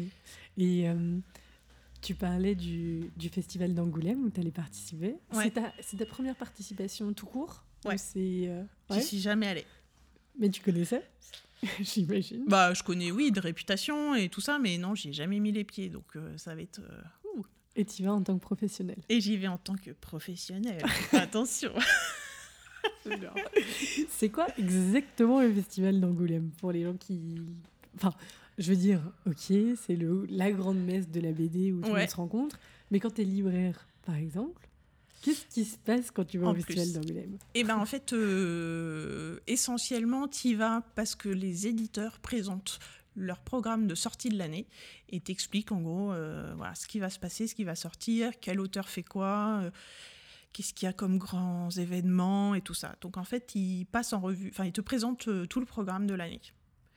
Donc euh, ils vont te dire, euh, par exemple, bah, par exemple là il y a euh, le Anatole Latuile qui sort, le prochain, bah, ils vont te dire, euh, ah bah il sort tel mois. euh, et euh, donc Tu m'as mis dans une faille spatio-temporelle, le- le Anatole Latuile, quoi. Wow, ça fait Ouais. longtemps que j'avais pas lu. Ouais, bah, il y Ok, en a un qui est sorti. bon, là, il, est- il vient de sortir. Donc, euh, c'est...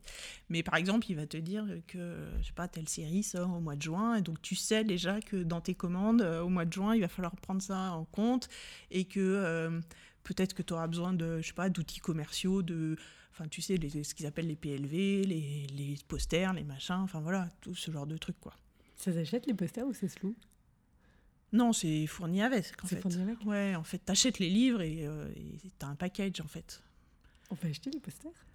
Je, je, dem- je me permets de poser toutes les questions, du coup. Euh, Ça se- ça non, se récupère ah ça Je se veux dire, toi, récupère. tu ah oui, les- après non, bah, ça se récupère en fait. euh, en gros, tu ou- non, tu les tu les pas, tu les donnes à des bons clients quoi. Ouais, c'est ça. Ouais, ça fait plaisir. Les enfants, ils mettent ça dans leur chambre. Enfin, tu vois, quand t'as, un, je sais pas, un mortel Adèle, un Anatole la tuile, les gamins ils sont tous contents de mettre ça. Enfin, euh, mes bons enfants les premiers. Hein. je veux dire, dans la chambre de mon fils, euh, il y a, y a Ariol. Enfin, tu vois. euh, ils sont gros en plus. Ouais, ouais. Non, mais voilà, c'est des choses euh, comme ça quoi. Quand tu dis que tu as des prévisions, du coup, parce que euh, c'est une sacrée organisation, du coup, de ce que je comprends aussi dans le temps. Ouais. Tu sais quoi? T'as un, un petit carnet où tu notes tout, t'as un tableau Excel, il y a un logiciel pour ça? Alors, euh, il y a plusieurs choses. Euh, en fait, les éditeurs t'envoient, euh, genre deux mois à l'avance, le programme des deux mois d'après. Par exemple, la semaine dernière, j'ai reçu des, pas des, éditeurs, pardon, des distributeurs. J'ai reçu les programmes de mars et avril. Donc, en gros, là, je sais tout ce qui sort en mars et avril. Donc, je peux planifier, en fait, mes commandes. Alors, c'est un peu biaisé quand tu es à l'étranger, parce que il y a un système, en fait, euh, en France pour les libraires, c'est-à-dire qu'ils ils sont à l'office, ça s'appelle. C'est-à-dire qu'en fait, quand il y a des nouveautés, elles te sont envoyées automatiquement. T'as pas, à- t'as pas à, à gérer ça, en fait. C'est-à-dire que ils savent, enfin, un libraire, il est enregistré à l'office et, enfin, je, je raccourcis un peu, mais il reçoit directement les nouveautés sans avoir euh, à le demander ou alors on lui demande juste la quantité qu'il veut et ça se fait tout seul, quoi. Pourquoi est passé à l'international Alors, parce qu'en fait, la conséquence, c'est qu'on t'envoie des livres à l'unité, des fois. Et en fait, euh, à l'international, en termes de logistique, ça te coûterait trop cher de faire ça. Donc moi, je suis quasiment jamais à l'office. Un, libraire français est quasiment tout le temps à l'office. Un libraire à l'étranger, il est jamais, sauf pour les gros tirages. Et en fait, le, le- le pendant de ça, c'est que quand tu es à l'office, tu reçois les livres avant leur sortie pour pouvoir les mettre en rayon le jour de la sortie officielle. Mais si t'es pas à l'office, tu peux commander le livre que le jour de la sortie, donc forcément tu ne l'as que après. Tu peux pas l'avoir le jour de la sortie. Et donc euh, c'est pour ça que les libraires français ils sont toujours à l'office parce que eux, ils, ils, ils ont la capacité de mettre ça en rayon le jour de la sortie. Mais les libraires français, ils ont aussi une capacité de retour, c'est-à-dire que s'ils vendent pas, ils renvoient. Et quand tu es à l'étranger, t'as pas la même capacité de retour. Ça- donc à l'étranger, c'est un peu plus compliqué. Donc moi, je me mets à l'office que pour les très gros tirages qui euh, comment dire, qui justifie l'envoi d'un carton plein de livres. Si c'est euh, à l'office sur un petit tirage, ça vaut pas le coup pour moi. Ok. Parce que Enfin, je sais pas si c'est compréhensible ce que je raconte, mais euh, mais du coup, ça veut dire qu'à l'office, c'est une BD par BD. Une bah, des fois, euh, ouais, t'as des nouveautés, mais t'en veux pas 36 non plus, donc t'en veux un, deux, mais sauf que t'envoies tu- pas un tu carton pas- pour deux, quoi. Oui, et en fait, tu peux pas faire. euh, je veux deux de celle-là, deux de celle-là, deux de cette Non. sortie. Ah. Alors, euh, ouais, tu, tu pourrais, mais il faut en avoir suffisamment. euh, et enfin bon, il y a deux systèmes différents. et donc à l'étranger, ça vaut pas le coup. Donc euh, par exemple, j'ai fait, euh, bah, j'ai fait un office l'année dernière que pour l'Arabe du futur et le Black et Mortimer, c'est tout. Sinon, ça vaut pas le coup. Alors la conséquence, c'est que du coup, j'ai pas les livres le jour même de la sortie. Je les ai 3-4 jours après. Ça marche. Quand tu, quand tu vas au festival d'Angoulême, est-ce que tu rencontres aussi les, les auteurs, les dessinateurs? J'espère. je te dirai ça la semaine prochaine. T'as un petit carnet pour faire les autographes et tout? Ouais, alors le but c'est pas vraiment les autographes, c'est surtout pas de pas que parce que c'est cool aussi, mais euh, non, c'est de les faire venir euh, ici. C'est ce que je voulais demander. Est-ce que les ils font des tournées? Ça se fait Ouais, exactement. Ils font des tournées. C'est euh, en fait, ils ont des tournées organisées par les, leurs éditeurs, et c'est des choses qui se planifient longtemps à l'avance. Et, et, ils ont un agenda très précis là-dessus. Donc l'idée, c'est de voir comment, euh, comment je peux m'insérer là-dedans. Et voilà. Ça se fait à l'international de base? Une tournée de... Il y en a, ouais. ouais. ouais, Mais euh, du coup, c'est même combat. À l'étranger, c'est un peu plus compliqué. Mhm. Mais, euh, mais non, ça se fait. C'est sur la carte, pardon?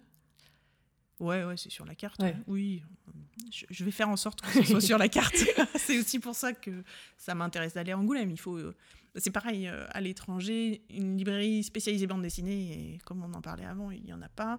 Donc il faut aussi que les gens ils me connaissent. Et pour l'instant, je viens d'ouvrir, ils me connaissent pas, ils savent pas qui je suis. Enfin, donc euh, tout ça, c'est un travail en fait qui prend du temps, quoi. Donc on va essayer de le faire. Et puis voilà. Et du coup, juste pour, pour ce point sur la, la tournée, l'idée c'est que les personnes viennent et qu'elles rencontrent des gens dans ta librairie. C'est quoi l'idée d'une tournée du coup quand tu, fais une présentation Il faut qu'ils soient sur scène euh, Non, pas, tu, je sais pas si tu as déjà vu des dédicaces dans les librairies. En gros, un auteur, il est à une table.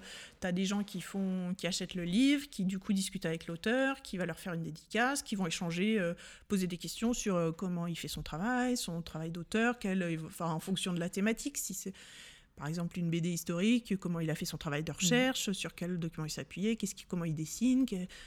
Enfin, il y a plein de questions. Après, les gens, ils, voilà.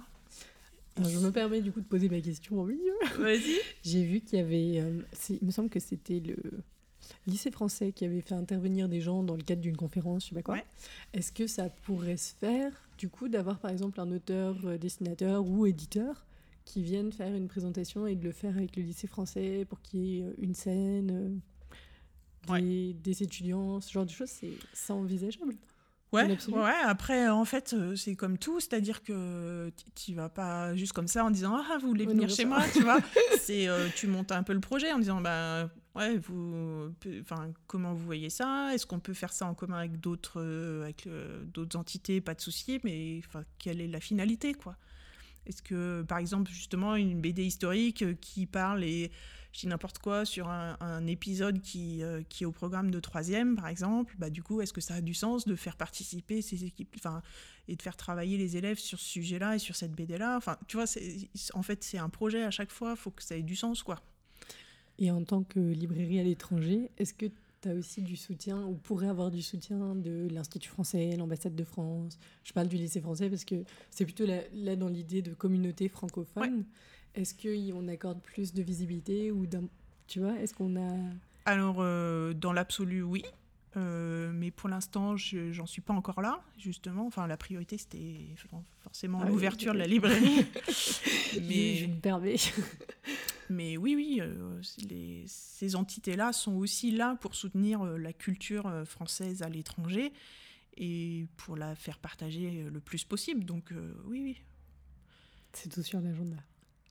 Alors, du, du, coup, ça m'amène sur euh, ce que je vais te demander après, c'était le, le marketing. Je trouve que tu as un Instagram. Mais alors, en plus, tu venais. Alors, je sais même pas si c'était encore ouvert à ce moment-là. Tu as fait un calendrier de Noël de BD. Moi, j'ai trouvé ça, oui. quelle idée Mais quelle bonne idée, quoi Ouais, du coup, j'ai eu du mal à le finir, mais euh, j'en ai un peu trop fait, mais c'est pas grave. mais ça. Je veux dire, comment, comment tu vois ce côté-là de, de marketing, de partage, de communication? Euh,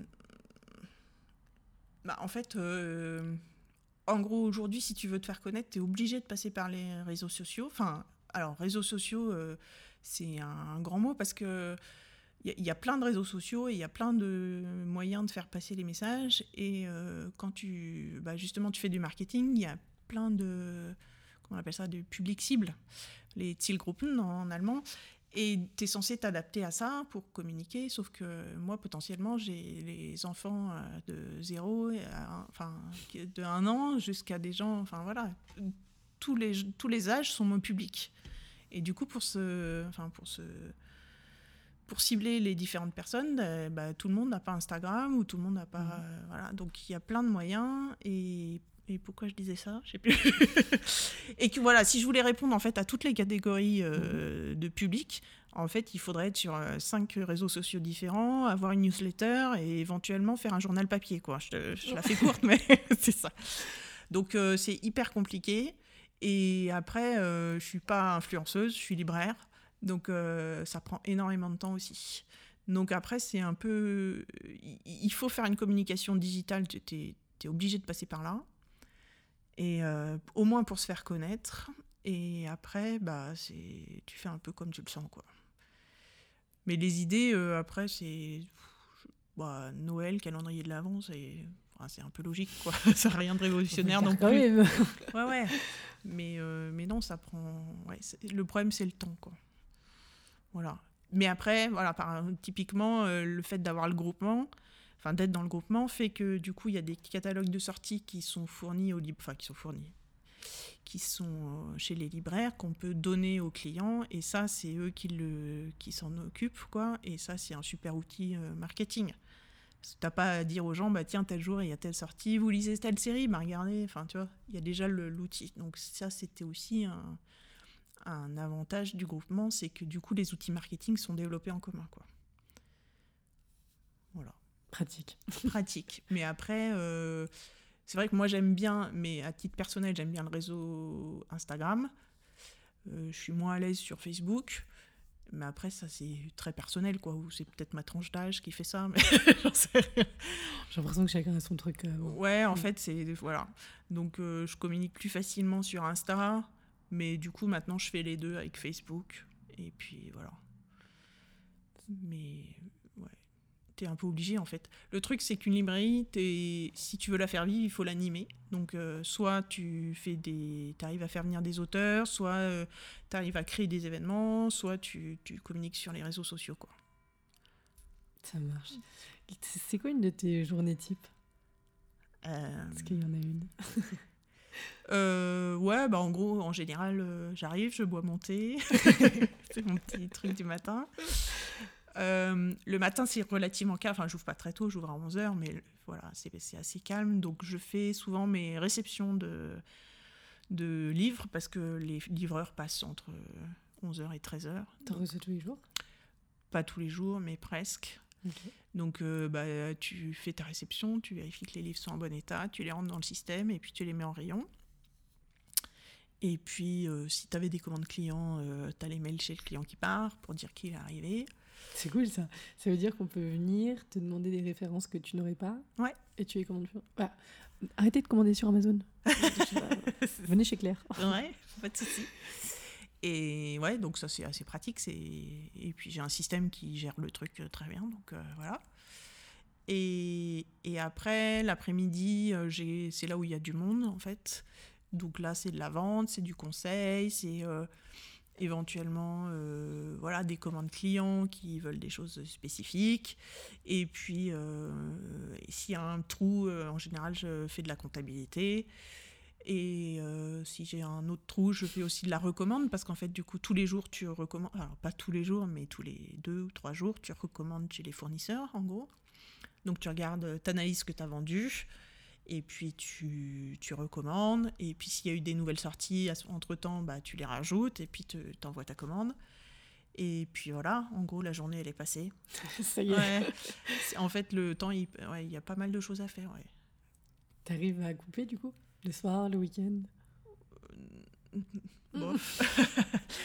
Alors oui et non, c'est-à-dire euh, oui le week-end il faut quand même que je le je coupe, mais euh, après pour l'instant j'ai encore plein de choses que j'ai pas eu le temps de finaliser depuis l'ouverture.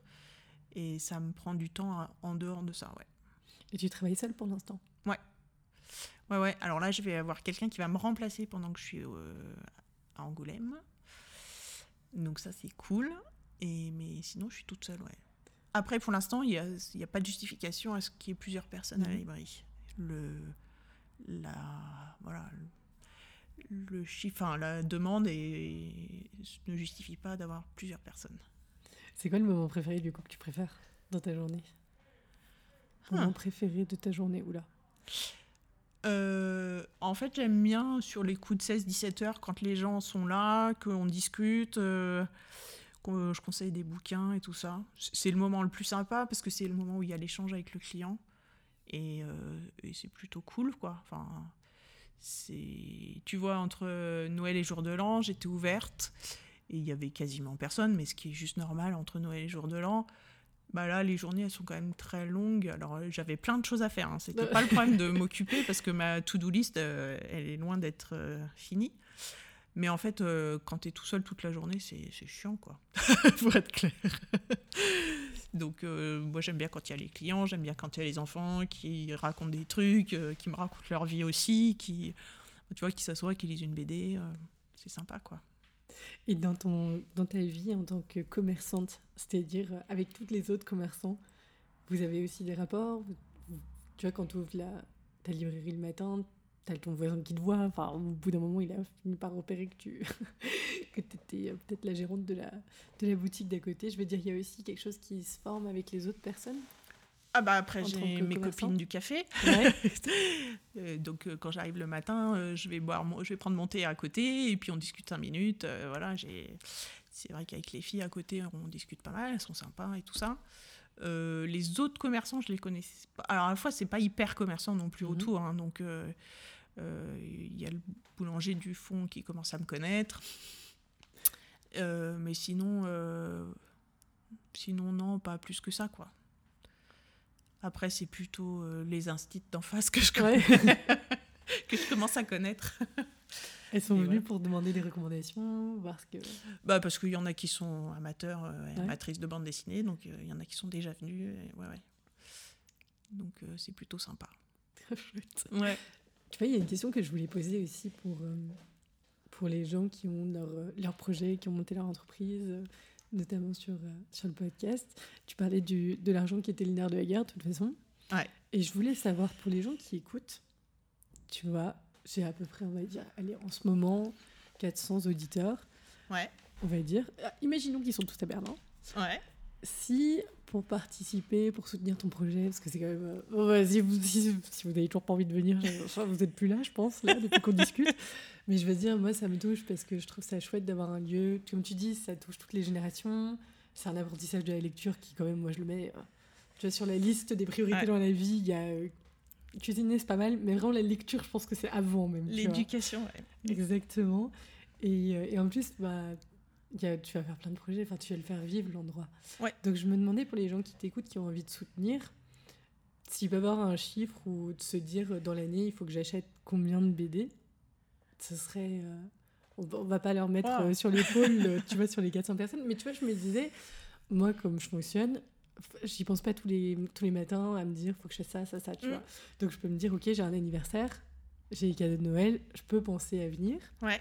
Mais si si j'avais quelque part un petit budget dans un monde, tu vois, je me dirais, ok, combien de BD je peux venir ou tu vois, je peux acheter dans, dans l'année et je me dis, putain, trop bien, je participe à l'aventure, tu vois. Ah. Ah, c'est super euh, subjectif en fait comme question parce que c'est quand même très dépendant du budget que tu as.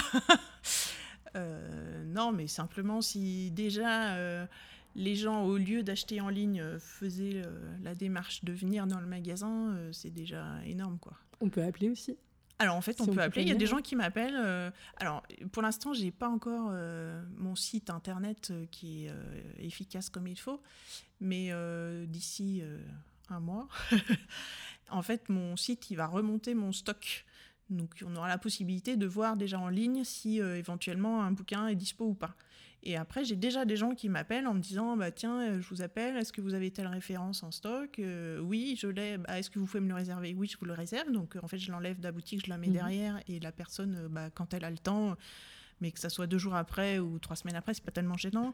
Mais le bouquin, il est réservé. Et puis voilà, donc il y a ça. Et après, bah, si je l'ai pas en stock, je la commande. Et, euh, et, en général, sous, allez, sous une semaine, après ça dépend des distributeurs, ou dix jours, je l'ai. quoi. Et là, dès qu'il arrive, en fait, il y a un mail qui part, euh, comme quoi euh, le truc est arrivé à la librairie. Donc, ne serait-ce que ça, voilà, je pense que c'est. En fait, c'est plutôt ça. C'est, c'est pas tellement en, combien de BD, c'est dire, voilà, je fais la démarche de soutenir un, un acteur local et je fais la démarche d'aller chez lui, quoi. Je pense que, ça, c'est quand même plus efficace et, et après, c'est du bouche à oreille, mais, voilà. Parce que c'est vrai que je trouve qu'on avait, bah, entre le Covid de toute façon et Internet, c'est un truc qu'on a très désappris à faire, mmh. de aller sur place, se déplacer. Alors, c'est pour ça que, en plus, j'insiste sur les, les, meubles, la fresque, etc. C'est que c'est un joli endroit en plus. Ouais. Enfin, tu vas pas dans un trou en disant euh, c'est moche, ça fait pas envie. Surtout quand tu sors à Berlin, tu, tu vas déjà, tu, vois, tu, peux, tu, peux, tout faire dans les endroits, les endroits jolis et puis les taudis, tu vois. C'est clair. donc euh, c'est pour ça. Mais ok, donc ça nous donne. Euh, voilà. Réapprenez à aller dans des endroits qui en plus sont des endroits chouettes. Ouais, et puis en fait, euh, le, mon objectif principal, enfin principal, une des idées en fait de la librairie, c'était vraiment parce que moi c'est ce qui me manquait, mais pour la bande dessinée, mais après pour les autres livres c'est vrai aussi, c'est de dire je rentre dans une librairie et je vais acheter peut-être quelque chose que j'avais pas prévu d'acheter. Et ça, en ligne, tu peux pas le faire. C'est-à-dire que tu, tu as un bouquin, tu as lu un truc, tu, tu, vas acheter quelque chose que tu sais déjà que tu veux.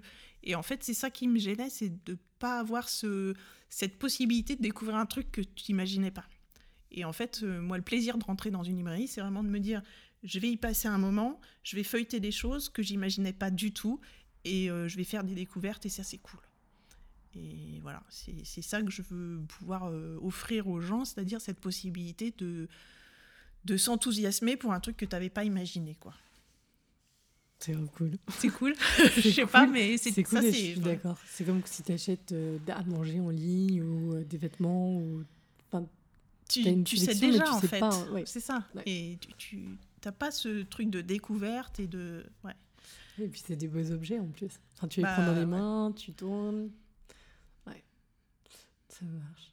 Alors, par rapport à Berlin en tant que tel, ouais. je voulais te demander aussi euh, comment, comment, comment tu te sens alors? Parce que j'imagine qu'il y a eu le Berlin de ton arrivée, ouais. puis le Berlin quand tu as commencé l'aventure euh, ici. Euh... Est-ce que tu as aperçu des changements? Est-ce que. Ouais, bah, c'est vrai que quand on est arrivé, c'était euh, quand même hyper restrictif. le lockdown pendant trois mois et à la fois avec des choses plus cool qu'en France, genre euh, t'étais pas obligé de porter le masque à l'extérieur, ce qui était quand même euh, complètement aberrant en France. Euh, mais bon, voilà, c'était quand même très très contraint. bon, je pense que finalement ils en sont revenus et qu'ils ont compris que c'était quand même pas terrible, mais ouais, c'était un peu compliqué quoi. Après, moi la ville, je l'aime beaucoup. Il y a d'un point de vue culturel et tout ça, c'est top. enfin, il y a quand même beaucoup de choses à faire. Euh, et puis après, c'est vrai que moi, avec le projet, ça, enfin, ça a changé ma vie aussi. C'est-à-dire que c'est une autre dimension. C'est tu t'investis dans un truc qui est à toi, enfin qui est à toi, qui est pas qu'à moi, mais mais voilà, que tu mènes de bout en bout et que, enfin, ouais, c'est, enfin, quand tu arrives à ouvrir, c'est un aboutissement aussi de ça, quoi. Et du coup, le fait que ça soit à Berlin, bah, ça ancre, ça, enfin, ça nous ancre aussi d'un point de vue euh, familial euh, dans la vie de Berlin, quoi. Donc ça, c'est cool. Et le fait que, que j'ai des clients allemands et tout ça, ça, ça me fait super plaisir parce que, en fait, euh, bah voilà, en termes d'intégration, je trouve ça top, quoi. Alors, il y a des gens qui sont à Berlin, ils savent qu'ils sont là pour trois ans parce qu'ils ont des, mhm. des, métiers qui font que qui sont là que temporairement. Nous, on est venu là en se disant que peut-être euh, on allait repartir, mais peut-être qu'on allait rester et qu'on n'avait pas de deadline et tout ça. À partir du moment où tu te dis, bah, éventuellement, je veux rester, bah, le fait de pouvoir se s'ancrer et s'intégrer, c'est quand même hyper important. quoi. Mais bon, on verra. Ce que le futur nous réserve, on n'est jamais sûr de rien. Ah, c'est partie de l'aventure. Mais voilà, après, il y a un moment où tu dis, bah, j'y vais, je prends le risque, et puis, euh, et puis si ça marche pas, ou s'il y a un événement qui fait que ça doit changer, bah tant pis, c'est comme ça, quoi. Je suis, je suis en train de penser parce que j'étais avec mes frères et soeurs ce week-end et, euh, et, on a lu, c'est vraiment les phrases de, de Cookie. Euh. ah oui. Et c'en était une, c'était celui qui prend pas de risque prend encore plus de risques que celui qui en prend. Ah, si tu ne prends pas de ah risque, t'en prends encore plus en fait. D'accord. Et je trouve. du coup, j'y pense là, je suis. Euh, pour les gens qui nous écoutent, ouais. est-ce que tu aurais besoin de quelque chose qui te vient en tête Tu vois, s'il y a de quoi que ce soit, tu vois, donc, point de vue informatique, point de vue art, j'en sais rien. Est-ce que là, tout de suite, ou de recommandations, ou euh, de projets que tu aimerais monter, ou dans tous les différents types de personnes qui pourraient nous écouter, est-ce qu'il y a un truc en ce moment Tu te dis, ah, ce serait cool si Ah. quelqu'un qui a. Euh, là, je vois pas parce qu'en fait, j'ai déjà plein d'idées en tête avec plein de gens. Donc, Ah, c'est euh, cool, ça. donc ça, c'est cool. Ou dans l'autre sens, est-ce que du coup, des gens qui auraient des projets peuvent te contacter? Ah ouais, ça carrément, ouais. Dans ce sens-là, ouais. Euh, des choses auxquelles je n'avais pas pensé. Ouais. Venez, euh, moi je suis ouverte à toute discussion. Après, je sais dire ce qui, ce qui, ce qui peut convenir et ce qui peut pas convenir, mais si les gens ils ont des idées, euh, pas de souci, Euh, avec plaisir. Mais euh, non, des, en fait, des, ma to-do list est quand même très, très, très, très, très, très longue. Et euh, j'ai de quoi m'occuper au moins pour les cinq prochaines années. Revenez dans 5 ans. Et non, non, je, enfin, c'est, ouais. Suivez l'actualité euh, de la librairie, il y aura plein de choses. Mais non, ouais, si les gens ils ont des idées, euh, venez me voir. Ça marche. Dernière petite question que j'avais quand même très très très envie de te poser. Ouais. Comment ta, ta famille perçoit tout le changement? Ça leur fait quoi? Tu sais ce que je veux dire? Les, les enfants, ou à partir du moment où tu as eu un endroit à toi, Ah ouais? Avec le... avec leur nom écrit sur, euh, Ah oui, sur la sur devanture. la devanture. Euh, Alors, euh, j'ai la chance d'avoir une famille qui est quand même très très très supportrice, ça c'est sûr, que ce soit euh, mon mari, mes enfants, mais aussi euh, mon frère, ma soeur, mes parents, ma belle famille, enfin voilà. Et globalement, ils sont tous super contents et enthousiastes et ça c'est top. ça a quand même beaucoup aidé parce que quand tu crées une entreprise, l'appui familial c'est quand même enfin, hyper important. Et je dis familial, mais les amis aussi en fait. Mhm. Donc ça c'est cool. Euh, après sur euh, le quotidien, c'est vrai avec ma famille, bon, ils sont contents en fait. Pendant longtemps, enfin comment dire, le, le projet leur a paru hyper long en fait. C'est vrai qu'on leur en a parlé euh, à la Toussaint 2021. Et entre la Toussaint, en gros, 2021 et 2022, où j'ai ouvert, bah, il s'est passé un an. Et du coup, ils étaient là, euh, enfin, mes fils étaient là, mais en fait, tu vas jamais ouvrir, maman. ah, bah merci, super. bah, tu sais, tu vois, c'est dans... ça leur paraît une éternité, Ils n'ont quoi. pas le même rapport au temps. en plus, Non, hein. c'est clair.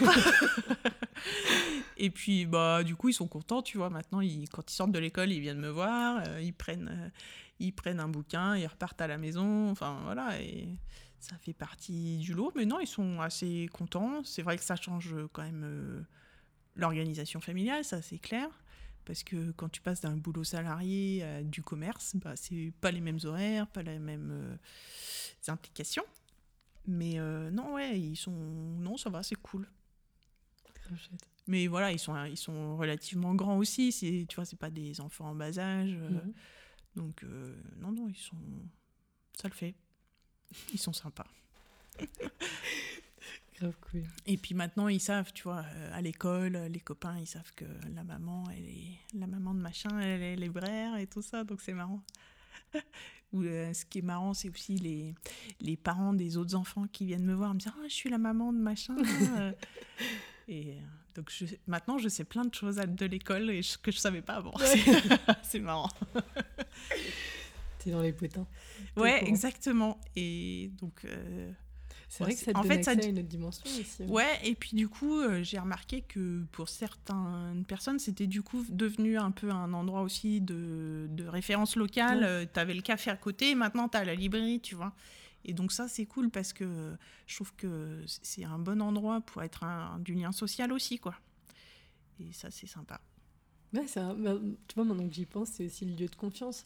C'est-à-dire tes Ouais. qui te disent on se retrouve euh, bah, chez Claire, quoi. Ouais. ouais, je suis à la librairie, tu vois. C'est ça. Donc, euh, bah, je trouve ça plutôt sympa, quoi. Il y, a, il y a un truc que tu aurais fait différemment maintenant, depuis quand tu regardes le début du projet? Ah ouais, la paperasse. Ouais. Non, il y a des. Non, en fait, euh, différemment, non, parce que globalement, je suis arrivée là où je voulais. Mais euh, dans la gestion de certains trucs, ouais, je l'aurais fait différemment, mais parce que je savais pas comment Ouais, ça marchait, quoi. ça. Sur euh, la paperasse allemande qui a pris du temps. Mais en fait, euh, quand tu discutes, euh, c'était juste le temps normal, quoi. Sauf que toi, quand tu as envie d'avancer, ça te paraît long, et mais voilà. Et après, bah, il faut ouvrir tous les comptes chez les fournisseurs de livres, par exemple. Et en fait, ça, ça prend vachement de temps. Tu penses que c'est juste de l'informatique et que ça se fait en deux jours, mais en fait, trois semaines après, tu y es encore, quoi. Donc ces sujets-là, voilà. Mais et du coup, ça, je l'avais pas anticipé comme il faut dans mon projet, mais ça fait partie du jeu, quoi. Ouais. Ça me. Voilà. Après, euh, non, globalement, j'ai pas trop à me plaindre, ça s'est pas trop mal déroulé. Et, et globalement, j'ai fait ça allez, en un peu plus d'un an, donc. euh, Ouais, C'était rapide. Quand même. Ouais, c'est. Bah, on dit qu'il faut un an pour monter une boîte en général, donc c'est. Enfin, c'est le truc logique, quoi. Donc je suis pas mécontente. Pourvu que ça dure. Après, c'est. c'est- Voilà. Il y a quand même des, des inconnus et tout ça, mais bon. Après, je sais quel risque j'ai pris, et puis. euh, et, et j'ai accepté de prendre le risque, et mon mari aussi, donc. euh, C'est cool quand même. hein. Ouais. Ça, c'est vraiment ça- Et le plus gros souvenir? Le plus gros souvenir? Jusqu'à maintenant. Plus gros, c'est pas être positif, négatif, je sais pas, mais un souvenir où tu vas te dire. euh, Ah, ah. Bon, je pense la journée d'ouverture, quoi. Ouais.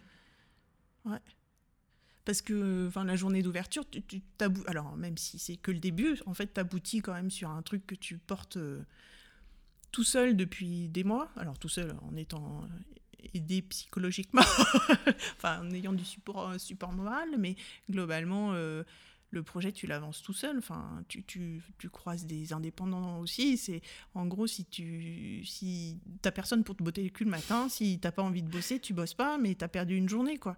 Donc, euh, en fait, euh, t'es content quand ça aboutit. Et, euh, et, et bah, voilà, je pense que c'est cool.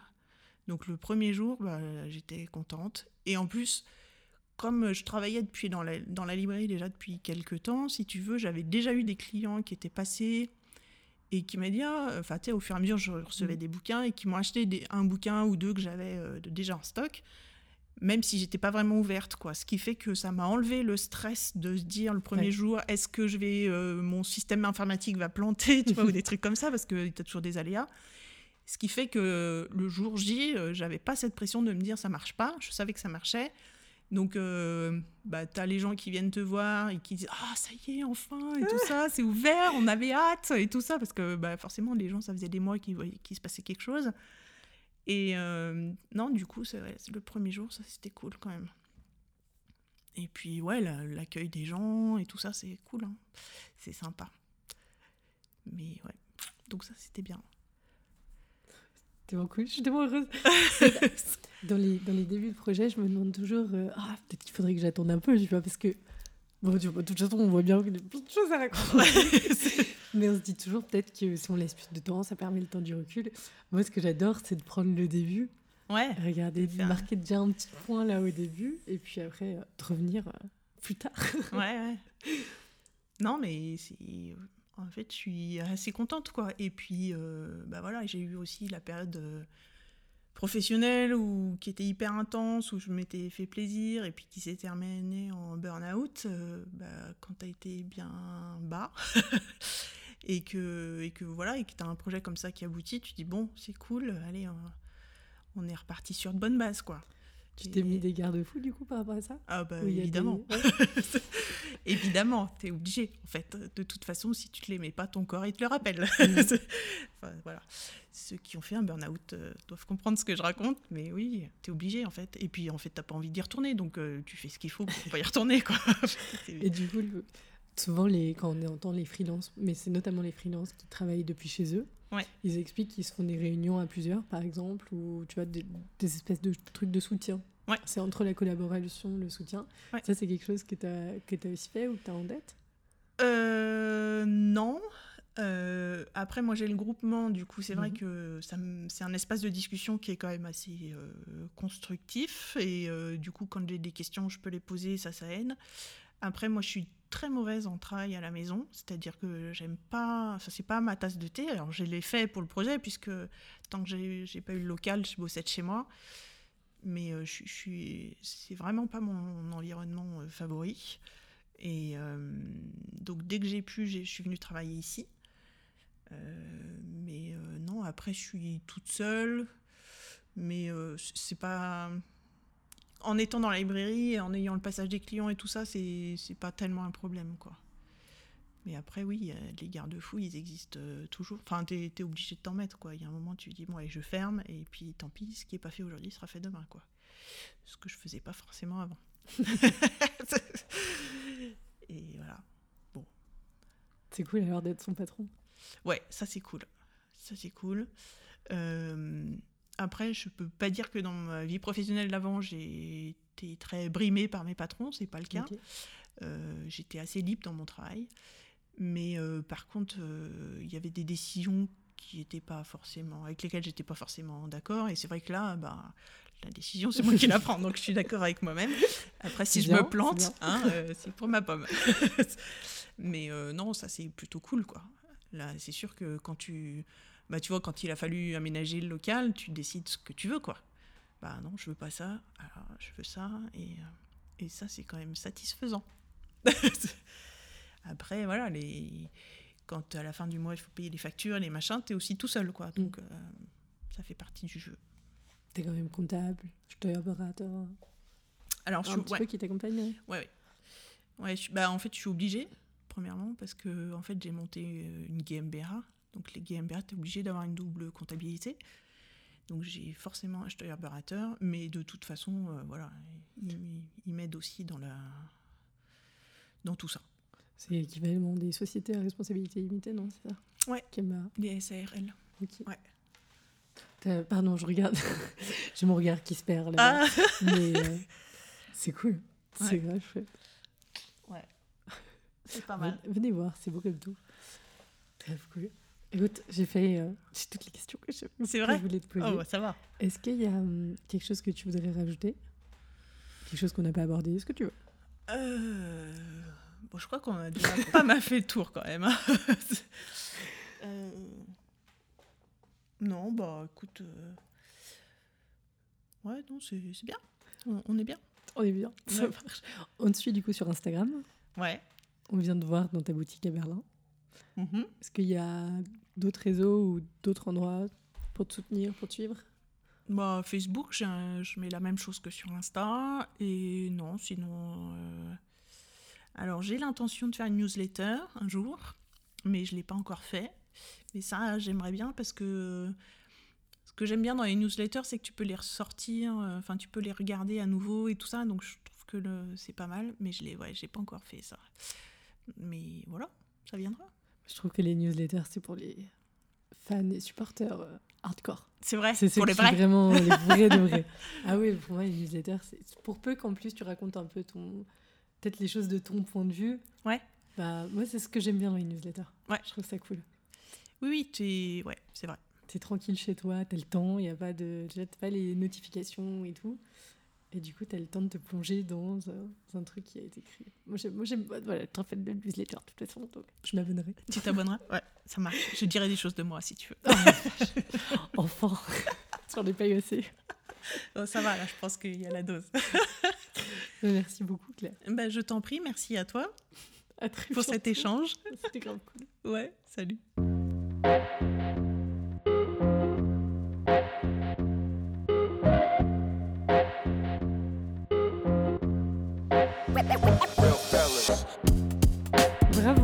Avez écouté cet épisode jusqu'au bout. J'espère que ça vous a plu. Merci pour votre temps et votre curiosité. Vous retrouverez tous les détails liés à l'enregistrement sur le site internet du podcast berlindetoi.com. Souscrivez à la newsletter pour recevoir de temps en temps des actualités du podcast et d'autres réjouissances. Abonnez-vous au compte Instagram du podcast Berlin de Toi et je me tiens à votre disposition si vous souhaitez participer au podcast ou vous faire accompagner. Excellente continuation, à très bientôt.